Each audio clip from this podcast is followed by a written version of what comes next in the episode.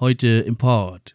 Aktuelles aus der Liga, das Gipfeltreffen der Golden State Warriors und der Phoenix Suns, die zwei ultra heißen Teams, trafen aufeinander.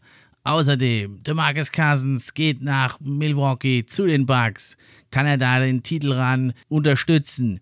Und die New York Knicks, Kemba Walker ist raus aus der Rotation. Gerüchteweise ist man an John Wall interessiert. Dazu das Rookie-Ranking, die Top 10.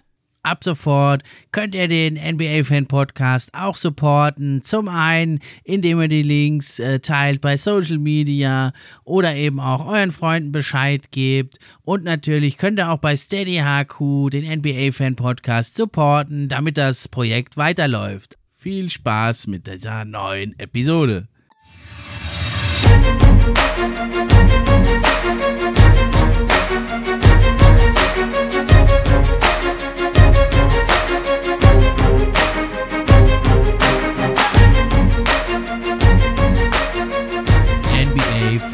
Podcast. Der NBA Podcast für echte Fans. Von echten Fans gemacht.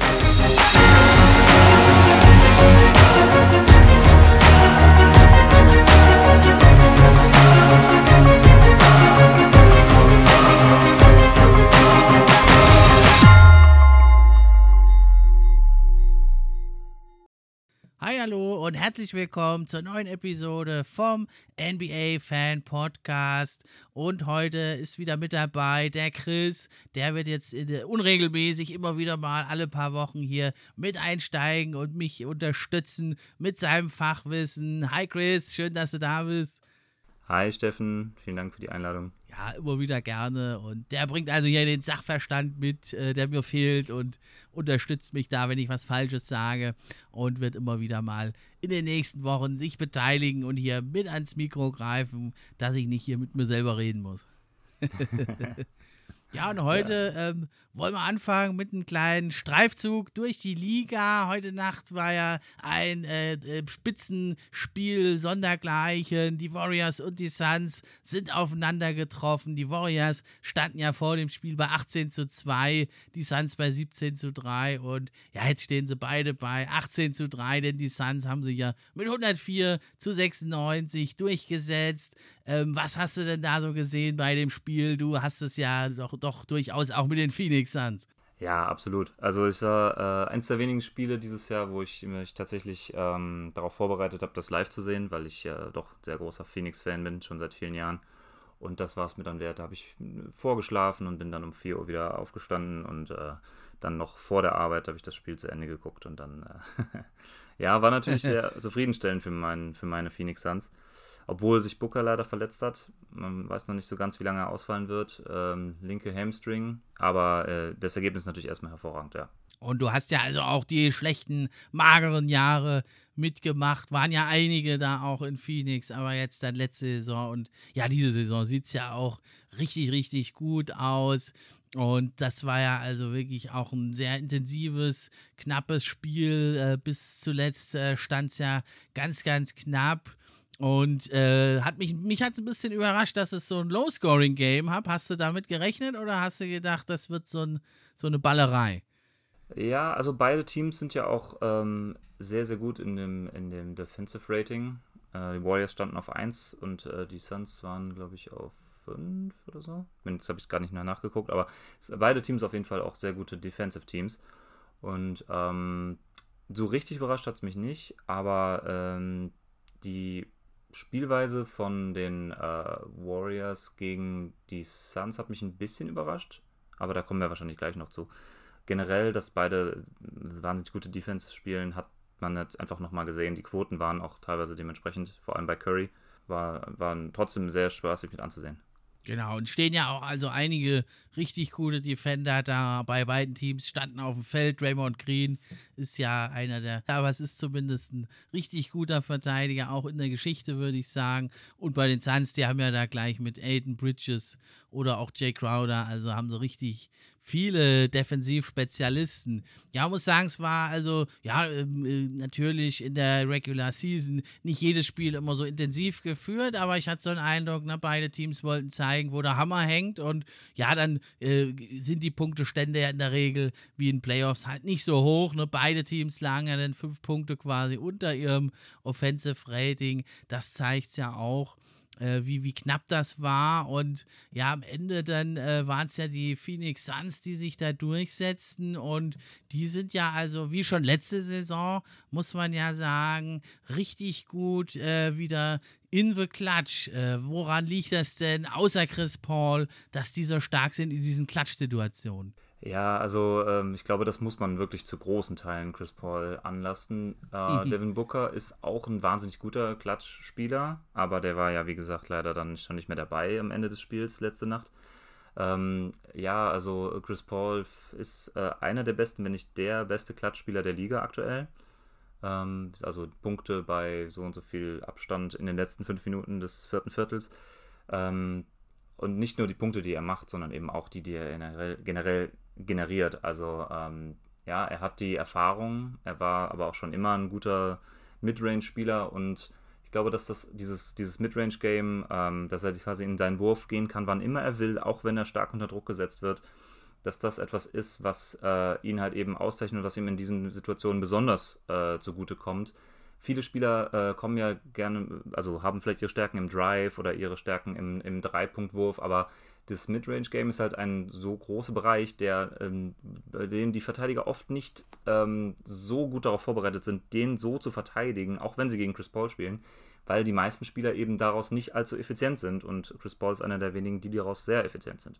Genau, natürlich ein absoluter Luxus, da eben Chris Paul zu haben, der zum einen selber sehr gut Klatsch scoren kann, wie du schon sagtest, zum anderen eben die Mitspieler noch einsetzt und dann eben, wenn er nicht verletzt ist, dann hat man natürlich mit Booker da noch ein zweites Ass im Ärmel und sonst auch natürlich mit Crowder oder auch Bridges durchaus nervenstarke Spieler oder eben auch ein Aiden, der ja eh unheimlich hochprozentig immer trifft, egal äh, in welcher Phase des Spiels, hat man da halt etliche Optionen. Das macht die Suns ja so unglaublich unglaublich stark. Also die stehen ja bei 9 zu 1 in diesen Klatsch-Spielen. Wenn es also fünf Minuten vor dem Ende so fünf oder weniger Punkte knapp das Spiel hin und her wog. Nur die Wizards sind ja da noch besser.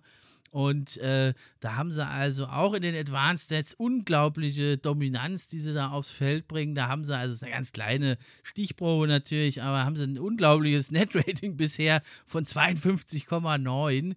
Das können sie natürlich so nicht aufrechterhalten, zeigt aber einfach, wie stark sie da sind und auch die Field Goals als Team. 64 Prozent, 50 Prozent Dreier. Und das ergibt dann natürlich auch ein beeindruckendes True-Shooting in diesen Klatschsituationen von 74,4 Prozent. Und das sind eben wow. einfach mal 7 Prozent mehr als die Zweitplatzierten, die Clippers, die also auch da richtig, richtig gut sind. Die Warriors haben dann in diesen Klatschphasen zum Vergleich, die sind ja eigentlich, auch, denkt man, auch kein schlechtes Team da, äh, haben sie nur 43,5% True Shooting, also 30% Unterschied. Das wird sich natürlich noch ein bisschen angleichen, aber das zeigt einfach schon, wie stark die da sind. Ja, und ich denke mal so, ähm, was die Suns in der Hinsicht auch begünstigt ist, dass sie eben so viele Waffen haben. Ähm, manche Teams hängen doch sehr stark von, an, an der Leistung ihrer Superstars und da muss ich leider die Warriors dieses Jahr trotzdem noch mit reinnehmen. Klar, sie haben mit Jordan Poole einen Spieler, der wahnsinnig gut sich entwickelt hat, ähm, aber mhm. es fehlt halt der zweite Superstar, offensive Superstar aktuell ähm, bei den Warriors noch äh, mit, mit Clay Thompson und äh, Draymond Green ist das eben nicht. Also ich weiß nicht, wie viele offene Layups er letzte Nacht verlegt hat und sich dann direkt beim Schiedsrichter beschwert hat, wo, wo denn da das Fall war. Ähm, aber er, er ist halt keiner, der in diesen Situationen Druck auf den Korb ausübt und auch nicht auf die Gegenspieler. Und das bleibt dann natürlich viel an Curry hängen. Und wenn man, wenn Curry dann so eng und so gut verteidigt wird, wie das letzte Nacht eben Michael Bridges gemacht hat, und auch andere Spieler teilweise, Cameron Johnson oder so, ähm, die haben ja auch viel geswitcht, aber nach Möglichkeit hat man eben ja, Bridges auf, auf Curry angesetzt und der hat das extrem gut gemacht, muss man wirklich mal sagen. Also, ähm, was hat Curry geworfen? 4 von 21 aus dem Feld. Und ähm, das war, klar, man kann auch sagen, er hatte eine Off-Night, aber das war auch die wahnsinnig starke Defense von Bridges, die dazu beigetragen hat. Genau, also das war sogar so eine Statistik hier, also zum ersten Mal überhaupt in seiner Karriere, wenn Steph Curry 20 Feldwürfe äh, nimmt, äh, hat er also so schlecht getroffen. Also so schlecht hatte er noch nie getroffen, wenn er mindestens 20 Feldwürfe nimmt. Ja, du liegst, äh, sagst es, ne? ein Großteil lag daran an Michael Bridges. Für mich irgendwie, ja, fast der Mann des Spiels. Bisschen verrückt, wenn man auf den Statistikbogen guckt, hat er nur zwei Punkte, drei Assists, zwei Rebounds, aber schon immerhin auch vier Steals. Ja, aber finde ich, das zeigt mal wieder, äh, dass man halt aus Boxscore äh, ist nicht dasselbe, wie man sich das Spiel tatsächlich anguckt. Ja, aber jetzt muss man natürlich sagen, äh, es war natürlich nicht nur Michael Bridges, sondern vor allem sehr gut hat mir auch gefallen, die Andre Ayton, der war ja in einigen Situationen, äh, musste er dann switchen und hat also da wieder mal, er hat es ja schon oft gezeigt, eigentlich, dass er relativ gut für einen Big Man wirklich das äh, schafft dann da hier hin und wieder mal da also einen Guard auch zu verteidigen und da gibt es ja kaum einen besseren als Curry und da hat, glaube ich, Steph Curry ein oder zweimal, glaube ich, sogar einen Airball geworfen, als er von Ayton verteidigt wurde. Hast du das gesehen? Ja, und einmal hat ihn auch beim Dreier geblockt tatsächlich. Genau, ja. Ähm, ja, also ich muss sagen, Aiton ist wirklich, ähm, was die Switchability angeht, wenn man das so nennen will, äh, ich sag mal, eine, wirklich äh, mittlerweile einer der besten Center der Liga. Ähm, wenn Anthony Davis so der Goldstandard ist, dann ist er nicht mehr allzu weit davon entfernt, ähm, ohne jetzt übertreiben zu wollen. ähm, und er hat natürlich offensiv auch dominiert, weil die Warriors eben äh, versucht haben, klein, klein zu spielen, Small Ball zu spielen. Manchmal war Bielica dann auf der 5, äh, manchmal haben sie aber auch wirklich komplett klein gespielt, ohne echten Center und ohne ähm, ja, großen, großen Forward. Und ähm, erst haben, teilweise haben die Suns das eben gematcht, die, die, das, die Größe, dann war auch Aiden draußen, aber ähm, oder McGee war dann auch draußen, sondern die haben auch klein gespielt. Aber wenn er dann mhm. reinkam, dann konnte er einfach teilweise in der Zone angespielt werden und, und über seinen Gegenspieler drüber werfen mit seinen Hookshots oder was auch immer der da alles gemacht hat. Also er hat dann auch, äh, auch offensiv dominiert, tatsächlich. Und das war schon irgendwie eine beeindruckende Vorstellung von ihm. Muss man sagen. Ja, sah ja erstmal gar nicht so aus. Die Warriors, die kamen ja brandheiß da aufs Feld gestürmt, 35 Punkte im ersten Viertel. Da war John Poole noch ziemlich heiß. Und dann haben sie ja im weiteren Spielverlauf äh, zweimal nicht mal 20 Punkte geknackt. Und es ist, glaube ich, auch das erste Mal, dass er jetzt diese Saison und ein paar Spiele der letzten Saison nicht mal 100 Punkte gemacht haben. Ne? Das lag natürlich mhm. zum einen eben an Michael Bridges, aber zum anderen lag es dann natürlich, du hast es ja schon angesprochen, ein bisschen daran eben, dass dann die, äh, das Doppeln von Curry oder sogar teilweise Trippeln äh, nicht so bestraft wurde eben von den Mitspielern. Und das war ja eigentlich ein bisschen überraschend, weil das war, sah ja diese Saison bisher sehr, sehr gut aus bei den Warriors. Ja, das stimmt. Das ähm, ist richtig. Äh, das ist halt auch der, der flexiblen Defense und dem Switching der, der Suns Defense mhm. geschuldet, weil man da eben nicht immer alles auf Curry schicken musste, sondern auch schnell reagieren konnte. Wenn dann äh, Draymond, Gro äh, Draymond Green aus dem Short Roll zum Beispiel zum Korb gezogen ist, dann war Aiton meistens relativ schnell wieder da, um das zu contesten. Und wenn es mal nicht Aiton war, dann war es auch ein Cameron Johnson, der auch nicht wahnsinnig klein ist, oder eben ein Jay Crowder und weil Green eben auch nicht diese genau. wahnsinnig äh, dominante äh, offensive Erscheinung ist, hat das dann eben teilweise ausgereicht. Und manchmal, man muss dann auch mal sagen, ein bisschen Wurfglück war halt auch dabei. Also die, die offenen Dreier, die die Warriors dann hatten, sind dann teilweise auch irgendwann nicht mehr gefallen.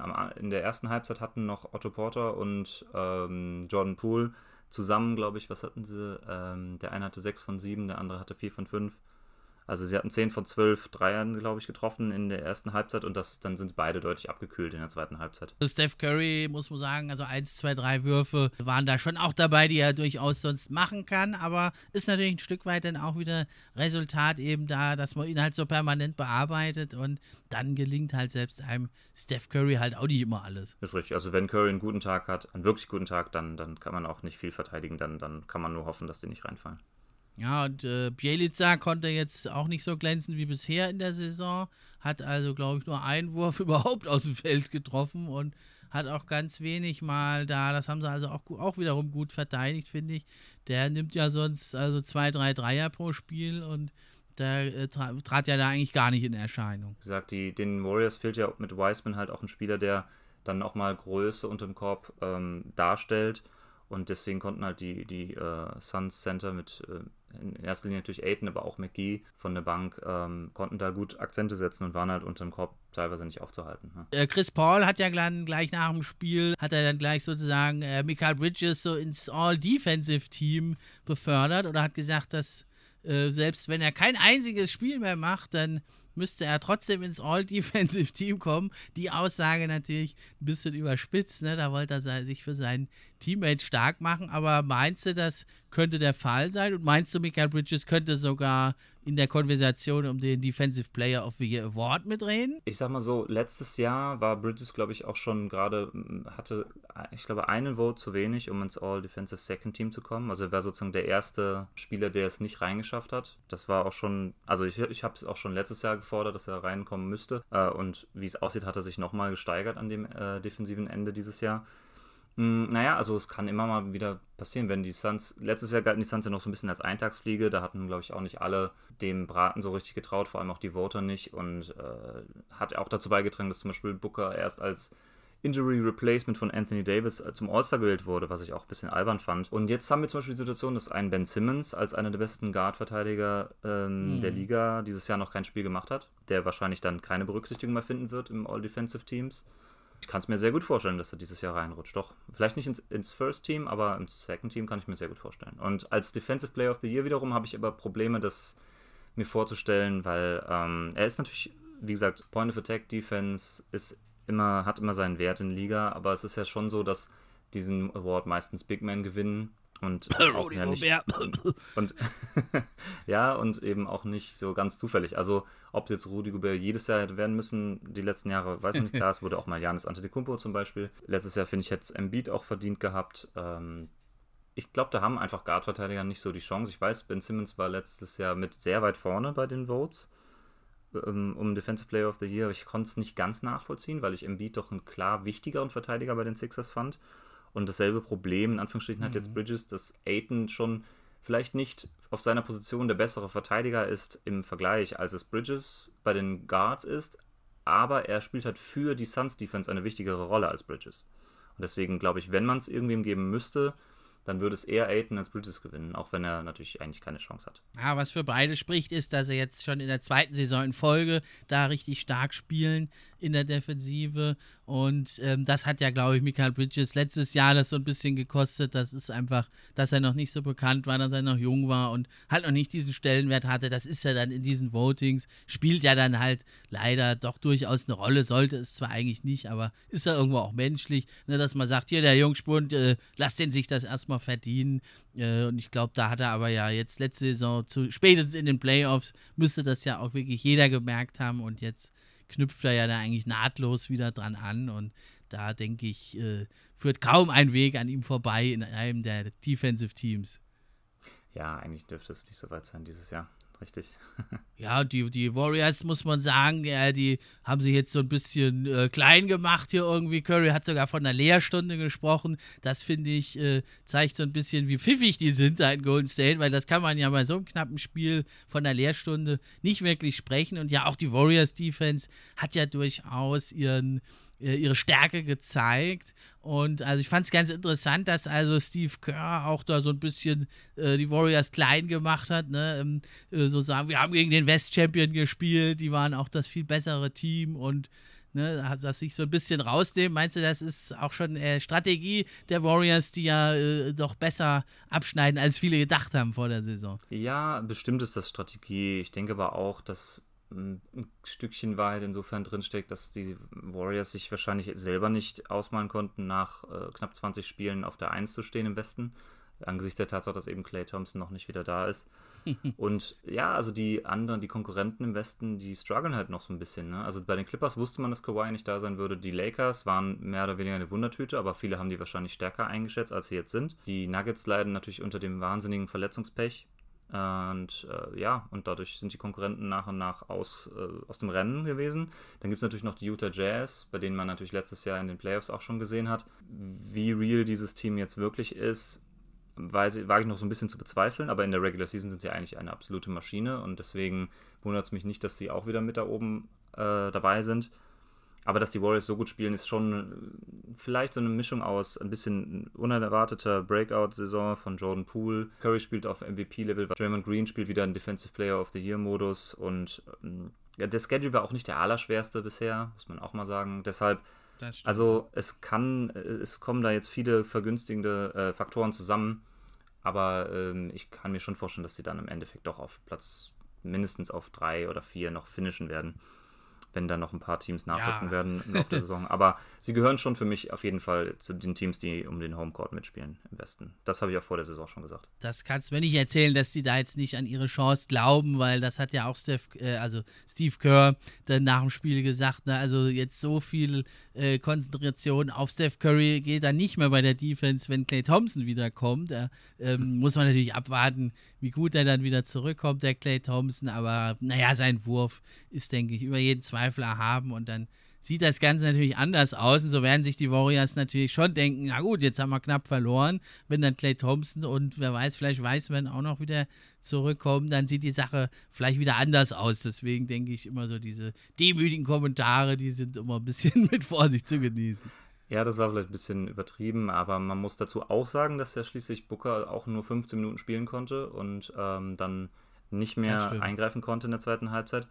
Und das ist eigentlich in dem Moment, wo bin ich davon ausgegangen, dass das den, den äh, Suns doch ein bisschen den, den, das Genick brechen würde, weil man doch, also klar, Booker ist schon ein unglaublich wichtiger Spieler und so, also so, so viele Punkte, die er eben auf effiziente Art und Weise generiert, ich war mir, hatte so meinen Zweifel, ob Chris Paul das dann alleine stemmen wird, stemmen können, weil die Warriors eben auch teilweise sehr clevere ähm, Defense gegen Chris Paul gespielt haben, um ihm den Ball aus der Hand zu nehmen. Äh, dieses, also Box and One teilweise gegen ihn gespielt. Und ich dachte, wenn dann eben der zweite Superstar auf Phoenix-Seite fehlt, dass das dann zum Problem werden könnte. Aber sie haben sich irgendwie durchgemogelt, sage ich mal, in diesem Spiel. Ich hoffe, wie gesagt, dass er nicht lang verletzt ist, dass jetzt die Serie trotzdem nicht direkt reißt im nächsten Spiel ähm, ohne Booker, aber äh, ich bin da noch, noch der große Hoffnung tatsächlich. Ja, und dann an Weihnachten treffen ja die beiden Teams wieder aufeinander und dann ist ja wahrscheinlich schon Clay Thompson wieder mit dabei und Booker natürlich hoffentlich auch wieder sowieso schon längst und dann äh, kann man vielleicht wieder noch ein bisschen mehr draus lesen. Ja, dann kommen wir zum nächsten Thema. Da geht es um die Milwaukee Bucks. Die haben ja wirklich große Probleme auf Center, weil ja Brook Lopez äh, ist jetzt schon ganz lange verletzt am Rücken, hat nur ein Spiel gemacht die Saison. Und es, es gibt auch immer noch kein Timetable, wann er zurückkehrt. Ich weiß nicht, ob es nur nur irgendwie halt unklar ist oder ob es irgendwie eine schlimmere, längerfristige Sache ist. Jedenfalls hat man jetzt reagiert äh, es hat zwar zuletzt mit Janis und Bobby Portis ganz gut geklappt, aber man hat sonst kaum Center eigentlich im Kader. Und da hat man ja jetzt den Boogeyman, den Marcus Carson, verpflichtet. Was sagst du zu der Verpflichtung? Ich habe mir gedacht, dass irgendein, äh, irgendein Contender noch früher oder später zuschlagen würde bei Cousins. Ähm, der hat ja letztes Jahr bei den Clippers doch nicht allzu schlecht ausgesehen obwohl er schon ein bisschen in die Jahre gekommen ist und nach seinen Verletzungen natürlich nicht mehr derselbe ist wie damals in Sacramento. Aber ähm, ja, ich finde, er passt bei den Bucks mit am besten rein von allen Teams, wo ich ihn mir hätte vorstellen können. Also ich bin da doch positiv gestimmt. Ja, also so vom Spielertyp jetzt äh, ist er ja gar nicht dem, dem äh, Brook Lopez so unähnlich. Ne? Also zumindest, wenn er gesund ist. Das ist natürlich das große Fragezeichen, aber er ist ja einer, der durchaus von draußen auch mal gut treffen kann. Ja, die Defense hat er jetzt natürlich so oder so nicht mehr, aber er ist ja eh dann, ja, wenn wenn Lopez zurückkommt, eh nur der Backup. Und äh, zur Not kann er ja auch mal in den Post gehen, der Bogi, wie es ja Lopez in Playoffs mal äh, wieder eindrucksvoll gezeigt hat, dass er das kann. Und ja, würde ich es mir wünschen für der Marcus Cousins, dass er da mal wieder eine Rolle spielen kann und ja, vielleicht ja sogar irgendwie noch seine Ringjagd erfolgreich abschließen kann. Wünschen würde ich es mir für ihn natürlich auf jeden Fall. Ich mag ihn sehr. Ich finde find halt, was in Milwaukee gut passt, ist, dass sie, ähm, also sie spielen ja eben auch ein Five-Out-System in der Offense und Brook Lopez, ob er jetzt mal ähm, schlechter trifft oder nicht, aber er ist auf jeden Fall, strahlt ja eine Gefahr von der Dreilinie aus. Bobby Portis eben auch, der ja sowieso ein Small-Ball-Fünfer ist mhm. eigentlich. Äh, und diese Rolle kann offensiv ja Cousins auch genau eins zu eins erfüllen. Das heißt, die Bucks müssen genau, sich ja. in der Offensive nicht umstellen. In der Defensive ist er natürlich ein deutliches Downgrade gegenüber Lopez und Portis wahrscheinlich auch. Er ist aber zumindest ein großer Buddy, also er kann ja schon mal auch kräftigere Gegenspieler mal so ein bisschen, bisschen vom Korb weghalten, zumindest. Mhm. Ähm, ist nicht der beste Shotblocker natürlich und die defensiven Ex äh, Instinkte sind auch natürlich fragwürdig. Aber ähm, das passt ja ganz gut, weil Janis eben der, der Roma ist, der dann eben gerne mal von der Halbzeit kommt und den Monsterblock raushaut. Und das ist ja nicht die Rolle, die man von Cousins jetzt erwarten würde. Deswegen glaube ich, dass das halbwegs gut funktionieren wird, bis, bis Lopez wieder da ist. Genau, und man hat ja also in Milwaukee eine ganze Reihe an guten Defendern. Da kann man den Cousins, denke ich, schon kompensieren. Und die haben ja richtig Fahrt aufgenommen. Also die Bucks haben jetzt zuletzt sieben Siege in Folge geholt, auch ziemlich eindeutige Siege und gutes Upgrade bekommen. Also da denke ich, kann man sich wirklich freuen, da in, in Wisconsin äh, über diesen Fang. Und natürlich Klopf, Klopf auf Holz. Ne, hoffen wir, dass er gesund bleibt. Der Boogeyman. Weil ich finde, das ist so ein Beispiel der, der Marcus Cousins für, ja, wie entscheidend das ist, wo man landet auch irgendwie in der NBA. Ne? Also ganz lange war er bei den Kings versumpft, dann war er mal richtig heiß eigentlich da bei den New Orleans Pelicans, hat da mal eine gute Phase gehabt und dann eigentlich ist er nur von Verletzung zu Verletzung. Also man sieht, ja, toller, tolle Anlagen, toller Spieler, aber eben da das Drumherum muss halt auch mitspielen in der NBA-Karriere. Ja, auf jeden Fall. Ich glaube, gerade die Pelicans äh, sind bis heute traurig, äh, dass er sich dann damals so schwer verletzt hat, hm. ähm, weil er war ja dann hinter Anthony Davis die Nummer zwei und die Twin Towers damals, die sind ja auch, hatten ja auch auf jeden Fall ein sehr cooles Team, auch mit Rajan Rondo der noch äh, ein bisschen jünger und war und dementsprechend auch noch ein anderes Kaliber. Und die haben es ja damals tatsächlich noch geschafft. Die als, als sechster Seed haben sie doch noch in den Playoffs die Portland Trail Blazers, die auf drei gefinisht waren, äh, tatsächlich äh, zu sweepen in den Playoffs. 2018 müsste es gewesen sein. Also das war schon ein gutes und beeindruckendes Team und hätte sich Cousins dann nicht schwer verletzt, dann hätten sie wahrscheinlich auch in, in, zu einem guten Deal resignen können und dann wäre vielleicht alles anders gekommen für die Pelicans. Dann hätte vielleicht Anthony Davis kurze Zeit später nicht auch einen Trade gefordert. Das ist auch so ein, so ein äh, Was wäre wenn Szenario, was, äh, was sich viele immer stellen bei vielen. Bei Verletzungen ist das eben meistens der Punkt. Genau, dann wäre auch sein Williamson wahrscheinlich nicht in New Orleans gelandet. Wäre für ihn vielleicht sogar auch besser gewesen, aber naja, das ist noch ein bisschen zu früh, das abschließend zu sagen. Hm. Ja, und dann äh, kam jetzt die Tage auch eine ziemlich überraschende Nachricht, zumindest für mich. Äh, hat er sich so ein bisschen zwar angedeutet, aber so ein drastischer Schritt. Es geht um die New York Knicks, die ja gerade zu Beginn der Saison eigentlich Kemba Walker verpflichtet hatten. Und jetzt hieß es dann auf einmal, äh, wird nicht nur vom Starter auf die Bank degradiert, denn, sondern Tom Thibodeau sagte, der ist jetzt direkt völlig raus aus der Rotation. Was sagst du denn dazu? Ganz schön drastische Maßnahme. Ja, ich äh, halte ich für ein bisschen überzogen, die Reaktion. Also ich habe es ja ähm, bei, unter deinem Instagram-Post auch schon kommentiert. Also ihn direkt aus der Rotation komplett rauszuwerfen, halte ich für, für kompletten Quatsch. Man, man wusste vorher, was er für ein Spieler ist. Er ist ein ehemaliger All-Star, der äh, über seine Schnelligkeit kam und über sein Shooting und, und, und sein Pick-and-Roll-Game und der hatte jetzt auch nach Knieverletzungen äh, eben, der ist nicht mehr derselbe Spieler, der er immer war, er ist auch ein bisschen älter schon, aus seiner athletischen Prime längst raus und der war schon immer ein furchtbarer Verteidiger. Also er ist vielleicht mittlerweile einer der, wenn nicht der schlechteste Guard-Verteidiger der Liga. Einfach auch wahnsinnig klein und nicht mehr beweglich und nicht mehr schnell und ähm, kann niemanden genau. vor sich halten und kann niemanden, ähm, ja, er wird von jedem Spieler unter den Korb gedrückt, der gegen ihn aufpostet. Das war von vornherein klar, dass, dass das ähm, dass das so schlecht tatsächlich funktioniert mit, mit den Knicks und mit Thibodeau, hätte ich jetzt nicht so ganz erwartet, weil ich dachte, dass Thibodeau das System so hinkriegt, dass man ihn mehr verstecken kann. Ich dachte, dass Kemba Walker eigentlich in dem System besser funktioniert als in fast jedem anderen, weil eben die Knicks so eine aggressive ja. Defense spielen unter Thibodeau. Aber klar, das liegt natürlich auch, die, da gilt jetzt wieder dieser Grundsatz, die Defense ist quasi nur so stark, wie ihr schwächstes Glied ist.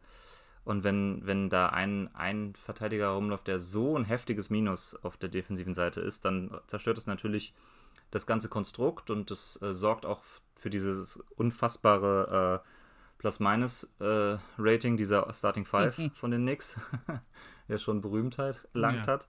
Eines der schlechtesten, äh, eine der schlechtesten Plus-Minus-Werte äh, all time, äh, was die Starting Fives angeht. Ist natürlich trotzdem auch immer noch eine kleine Sample Size und so gewesen, aber ähm, ja, also das hat von vornherein nicht so richtig gepasst anscheinend. Aber ich könnte mir trotzdem vorstellen, dass er ein solider oder sogar ein guter äh, Sixth Man ist, also ein Anführer der Second Unit, der halt einfach für ein bisschen Offense sorgt, wo die Defense nicht so die größte Rolle spielt. Aber scheinbar sieht der Coach das da auch anders. Ja, also du hast da schon richtig, völlig richtig gesagt. Ne? Also er spielt ja nicht erst seit gestern in der Liga, der Kemba Walker. Und in Boston hat man es ja schon gesehen. Er ist halt nicht mehr der von früher.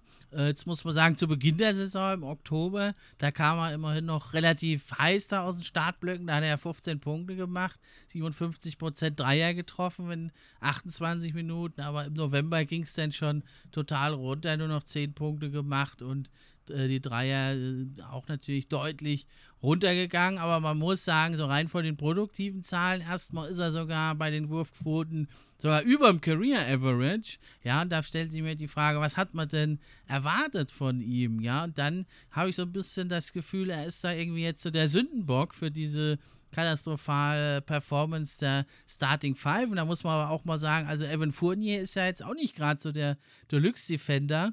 Ja, und da finde ich es ein bisschen, habe ich irgendwie den Eindruck, dass da vielleicht hinter den Kulissen auch irgendwie noch was passiert sein könnte. Weil ja Thibodeau ist zwar sehr, sehr beliebt bei seinen Spielern, aber er ist schon durchaus auch mal mit Spielern aneinander geraten und hat dann auch früher schon immer wieder mal Spieler auf der Bank schmoren lassen oder auch mal so rausverbannt. Deswegen denke ich, vielleicht ist da hinter den Kulissen auch irgendwie was passiert. Ja, kann, könnte durchaus sein. Also ich meine, ähm, wie gesagt, ich glaube, man muss die schlechte defensive Leistung des Starting Five jetzt nicht nur an Walker festmachen. Er ist mit Sicherheit der schlechteste Verteidiger von diesen, aber äh, wie du schon sagtest, Fournier ist auch kein wirklich guter Verteidiger.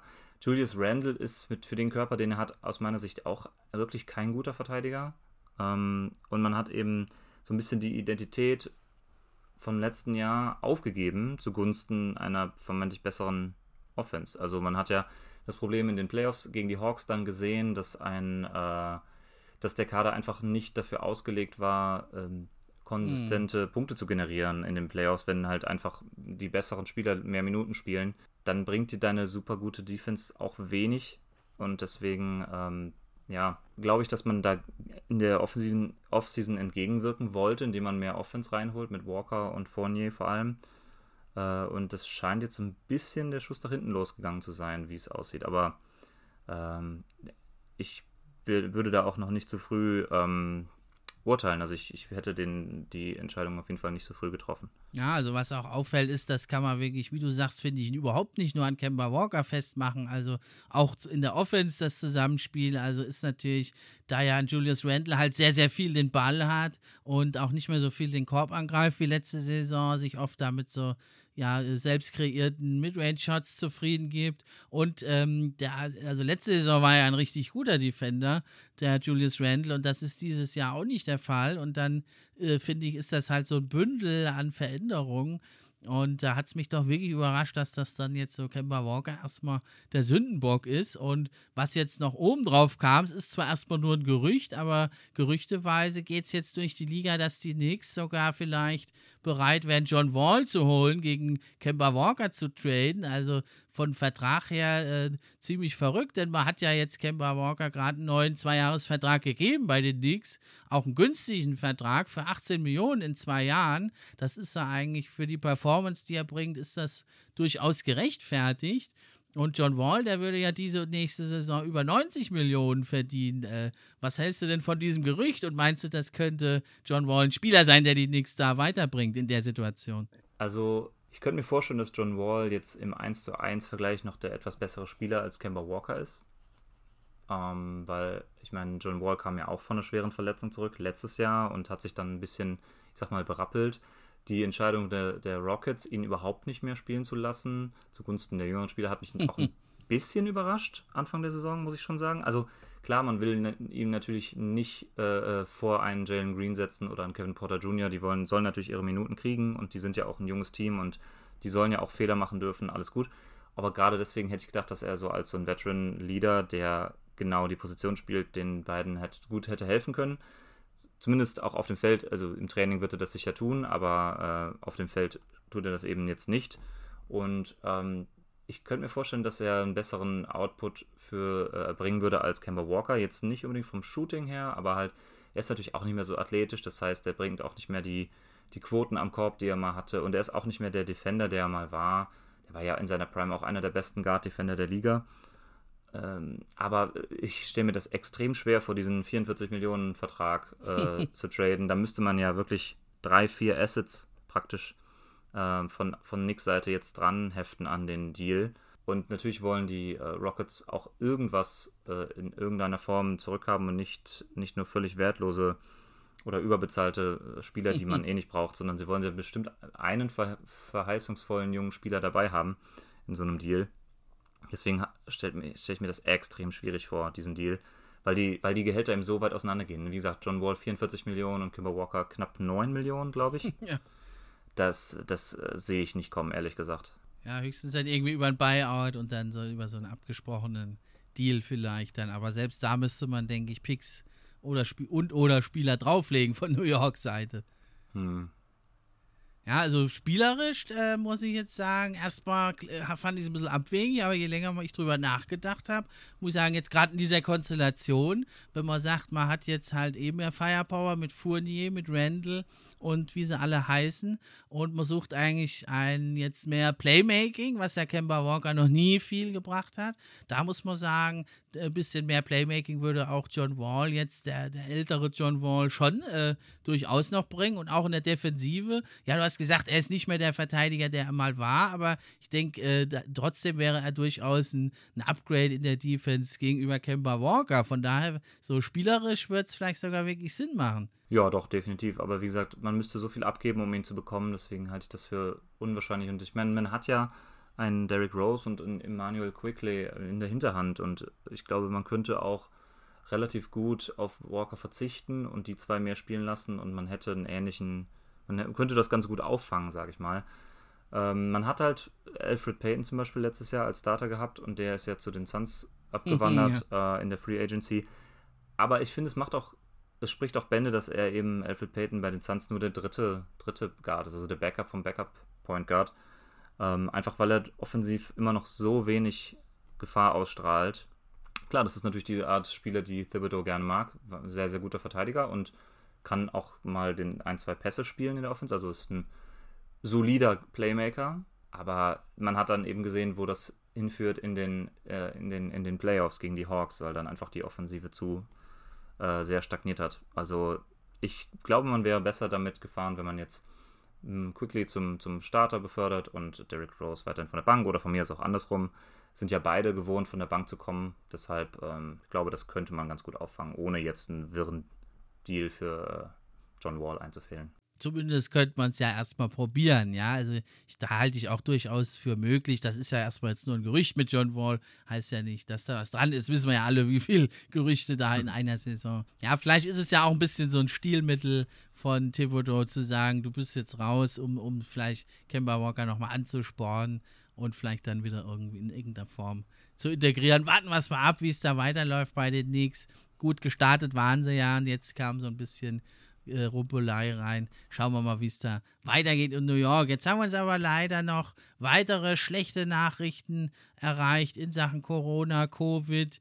Ja, äh, zum einen die eh schon gebeutelten Denver Nuggets haben jetzt auch noch den Bones Highland verloren, geht ins Corona-Protokoll, aber halt noch deutlich prominenter. Gleich schlimm ist es natürlich für jeden, aber deutlich prominenter. LeBron James, den selbsternannten oder von vielen Fans so genannten King hat es also auch erwischt. Das ist natürlich jetzt echt ein schwerer Schlag für die Los Angeles Lakers, oder? Ja, natürlich. Also ähm, der kommt ja gerade erst von einer Verletzung zurück und in der Zeit äh, haben die Lakers ja auch nicht gerade ähm, sich mit Ruhm bekleckert. Haben sie vorher auch nicht unbedingt. Sie stehen bei 12 und 11 und auf Platz 8 im Westen, aber ähm, das ist nicht die Saison, die man sich ähm, so vorgestellt hat in LA und LeBron war jetzt auch vielleicht nicht mehr der ganz derselbe Spieler, der er noch vor zwei Jahren oder teilweise auch noch letzte Saison war. Also er hat auch schon körperlich ein bisschen abgebaut, wie ich finde. Das Alter macht sich langsam bemerkbar.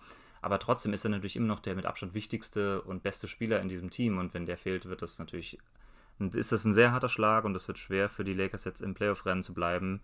Und hoffen wir mal, dass er frühzeitig zurückkommt, weil sonst wird das eher Play-in als äh, Homecourt. Ja, das wäre richtig übel. Das war ja letzte Saison schon, waren sie von Verletzungen geplagt und jetzt diese Saison auch Anthony Davis immer wieder mal ausgefallen, angeschlagen und jetzt noch LeBron James. Das ist halt, das sieht man dann halt immer diese da auf Superstars und Füllmaterial, jetzt ein bisschen böse formuliert gegenüber den Mitspielern, ähm, mit, äh, aber halt eben doch billigeren Spielern, älteren Spielern, Ringjägern aufgefüllt, diese Teams. Wenn da dann halt natürlich einer der Superstars ausfällt, dann ist es halt äh, noch schlimmer als bei anderen Teams, die ein bisschen ausgeglichener sind. Ja, definitiv. Also die Lakers sind ja mit das, das, das top-heavyeste Team, was es gibt in der Liga aktuell.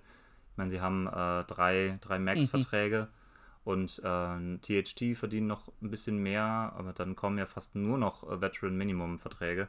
Und da fällt es natürlich mehr auf, als wenn das Team, wenn die Gehaltsstruktur ein bisschen ausgeglichener gestaltet wäre, ja. Ja, und dann ist natürlich noch also die Gesundheit, aber bisher haben es ja die meisten NBA-Spieler relativ gut verkraftet, wenn sie erkrankt waren. Zuletzt kam ja Embiid zurück, hat allerdings gesagt, es war eine schlimme Zeit natürlich, aber also da drückt man natürlich allen Spielern die Daumen, dass sie das gut überstehen und hoffentlich, dass es jetzt vielleicht nicht diese neue, noch aggressivere Variante ist sowieso.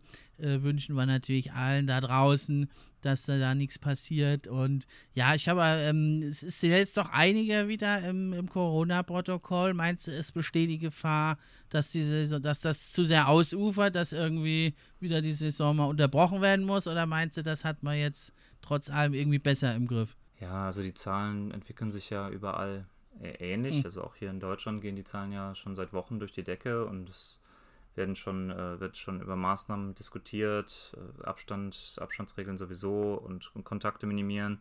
Das ist halt in der NBA nicht so möglich, aber man hat ja trotzdem dieses Health and Safety Protocol, an das sich ja alle penibel halten seit, seit anderthalb Jahren.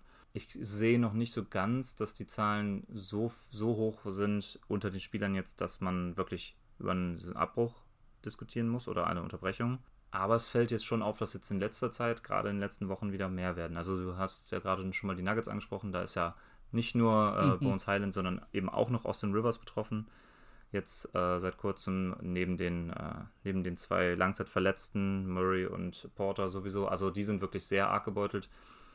Oder eben Embiid, der jetzt, ich glaube, der hat, wie viel hatte er? hat doch fast zehn Spiele verpasst, oder? Also mhm. Also wagt euch lange raus.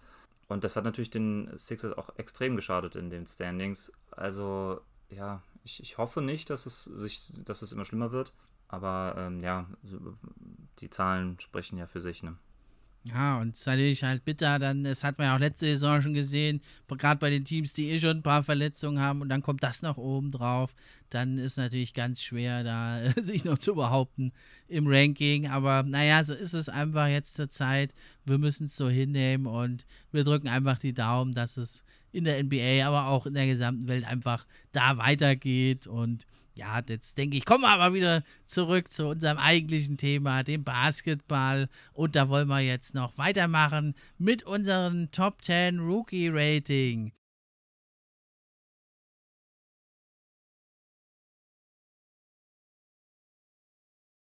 Okay, und dann geht's also los jetzt mit den Top 10 Rookies bisher in dieser Saison. Ich habe das ja auch jede Woche bringe ich das raus. Bei Social Media könnt ihr auch reingucken und immer wieder mal werden wir jetzt auch so einen Podcast dann dazu machen und das mal abgleichen mit dem Ranking vom Chris. Ja, und ich habe also auf Platz 10, der ist bei mir letzte Woche auch auf 10 gewesen, ist das der Jalen Green, der bisher 14 Punkte auflegt, 3,1 Rebounds, 2,3 Assists. Äh, hast du ihn auch in deinen Top 10 und wenn ja, wo hast du ihn? Ich habe ihn drin, ich habe ihn auch noch ein gutes Stück höher tatsächlich. Äh, ich habe nämlich auf der 10 ist bei mir Alperen Schengen von den Houston Rockets. Ah ja, den habe ich auch drin. Den habe ich bei mir aber auf 7. Der ist bei mir jetzt ein bisschen hochgerückt. Ah ja, okay. Von 9 ähm, auf 7. Letzte Woche hatte ich ihn auf 9. Naja, gut. Ich muss erstmal dazu sagen, das war jetzt das erste Mal diese Saison, dass ich ein echtes Ranking erstellt habe. Und ich bin da auch sozusagen folgendermaßen vorgegangen, dass ich. Also, es ist für mich natürlich keine Redraft. Also, ich gucke mir jetzt nur die, den Output in diesem Jahr an und nicht. Gewichte da nicht unbedingt noch nach Potenzial genau, oder dergleichen. Und noch dazu gemerkt, also für mich sind halt Spieler, die äh, eine größere Rolle spielen und dabei vielleicht ähm, weniger effizient sind, trotzdem weiter oben anzusiedeln als Spieler, die vielleicht nur 20 Minuten pro Spiel spielen und da dann eben hypereffizient sind in dieser Zeit. Also es ist so ein gewisser Trade-off natürlich immer, aber ähm, vielleicht haben, sind wir auch einfach unterschiedlich an die Sache rangegangen. Deswegen äh, erklärt das vielleicht den Unterschied. Weil ich habe zum Beispiel Jalen Green auf 6. Ah ja, okay.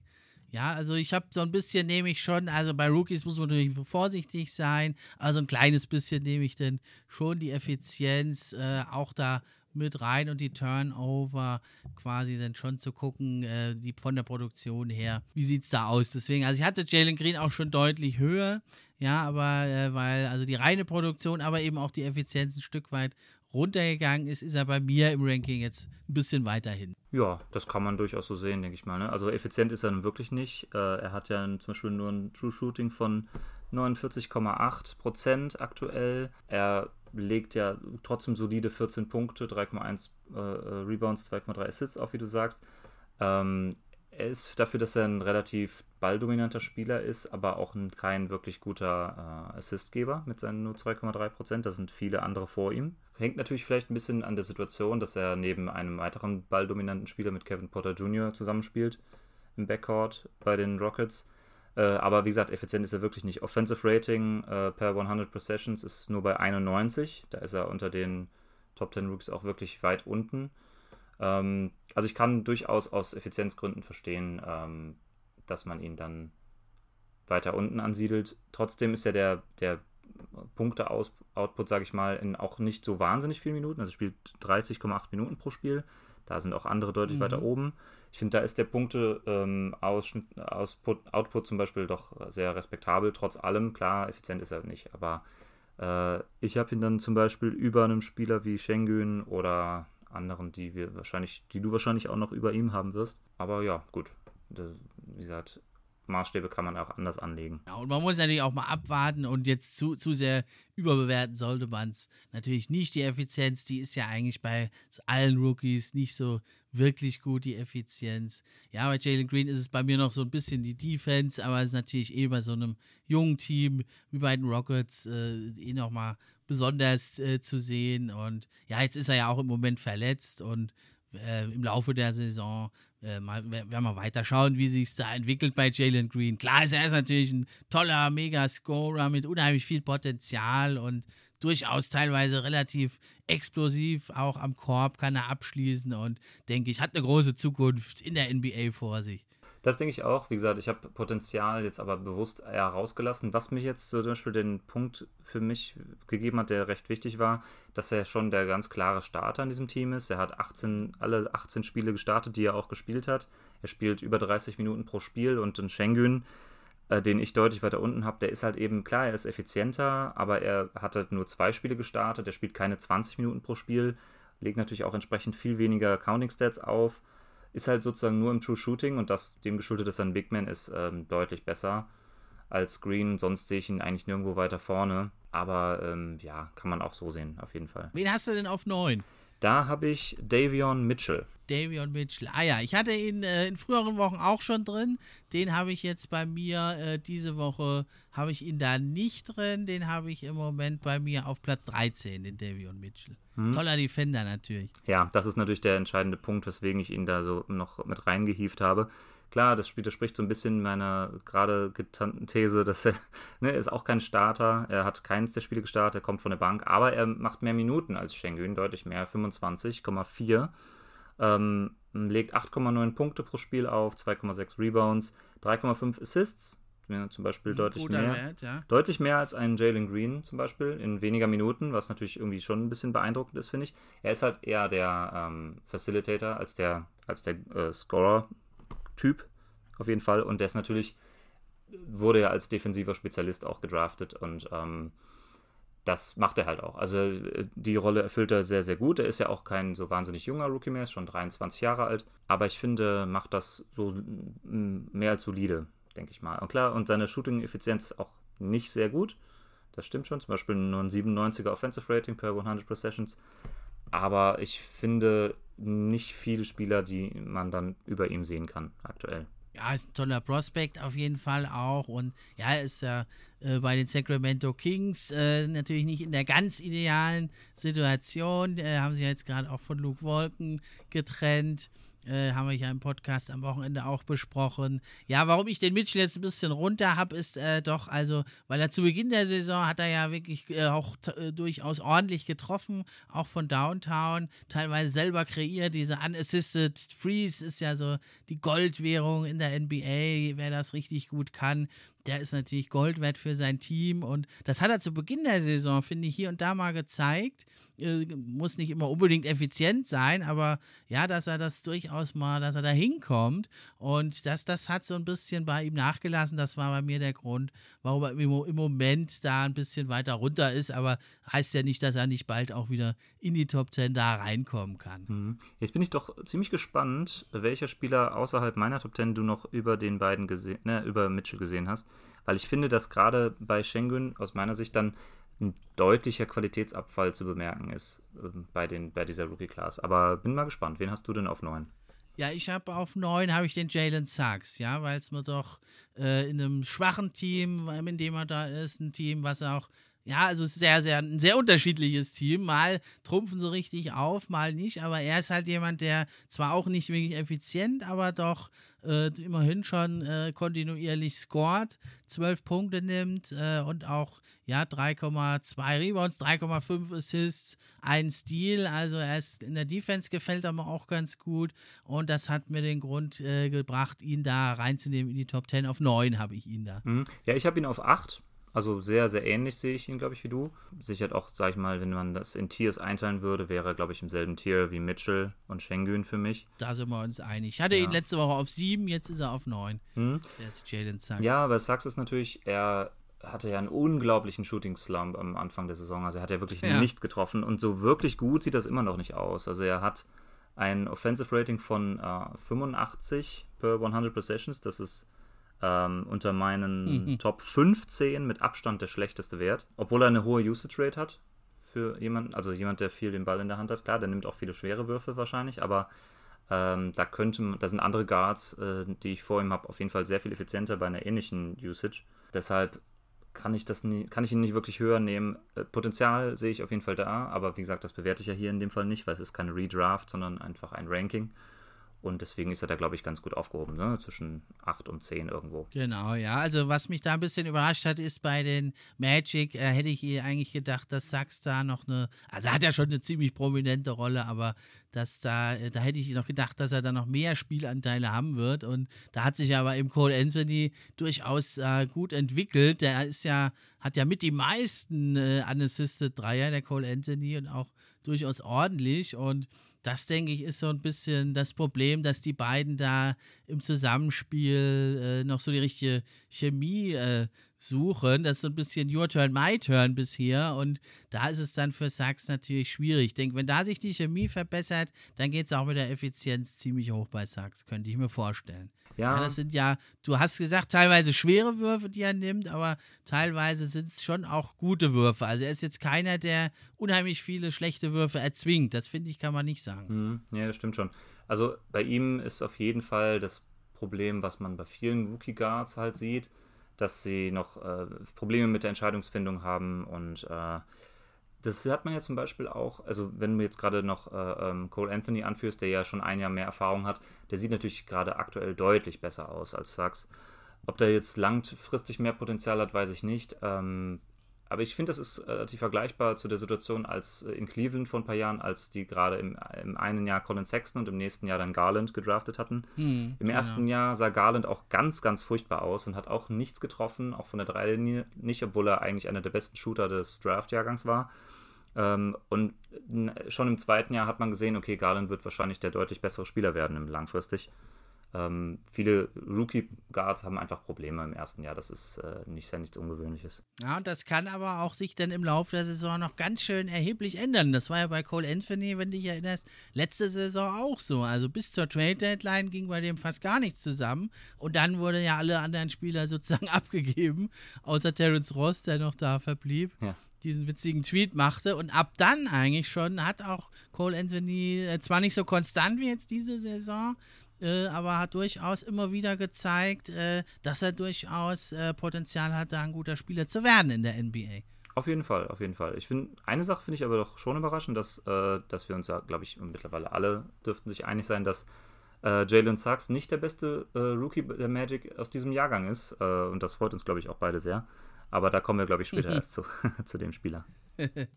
Genau, ja, dann auf Nummer 8, da habe ich jemanden, da bin ich mal gespannt, ob du den überhaupt drin hast.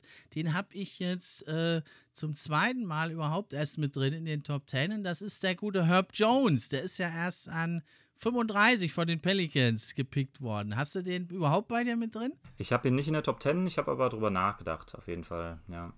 Aber ich muss auch gestehen, dass er so ein Spieler ist, der bei mir bisher ein bisschen unterm Radar geflogen ist, den ich noch nicht so viel äh, live oder beziehungsweise im Spiel gesehen habe, sondern ich kon, hätte jetzt nur die Stats ablesen können und das war mir dann zu wenig als Beurteilungskriterium. Könnte durchaus sein, dass ich da ein, dass der mir da äh, ein bisschen durchgerutscht ist. Aber erzähl doch mal was über ihn.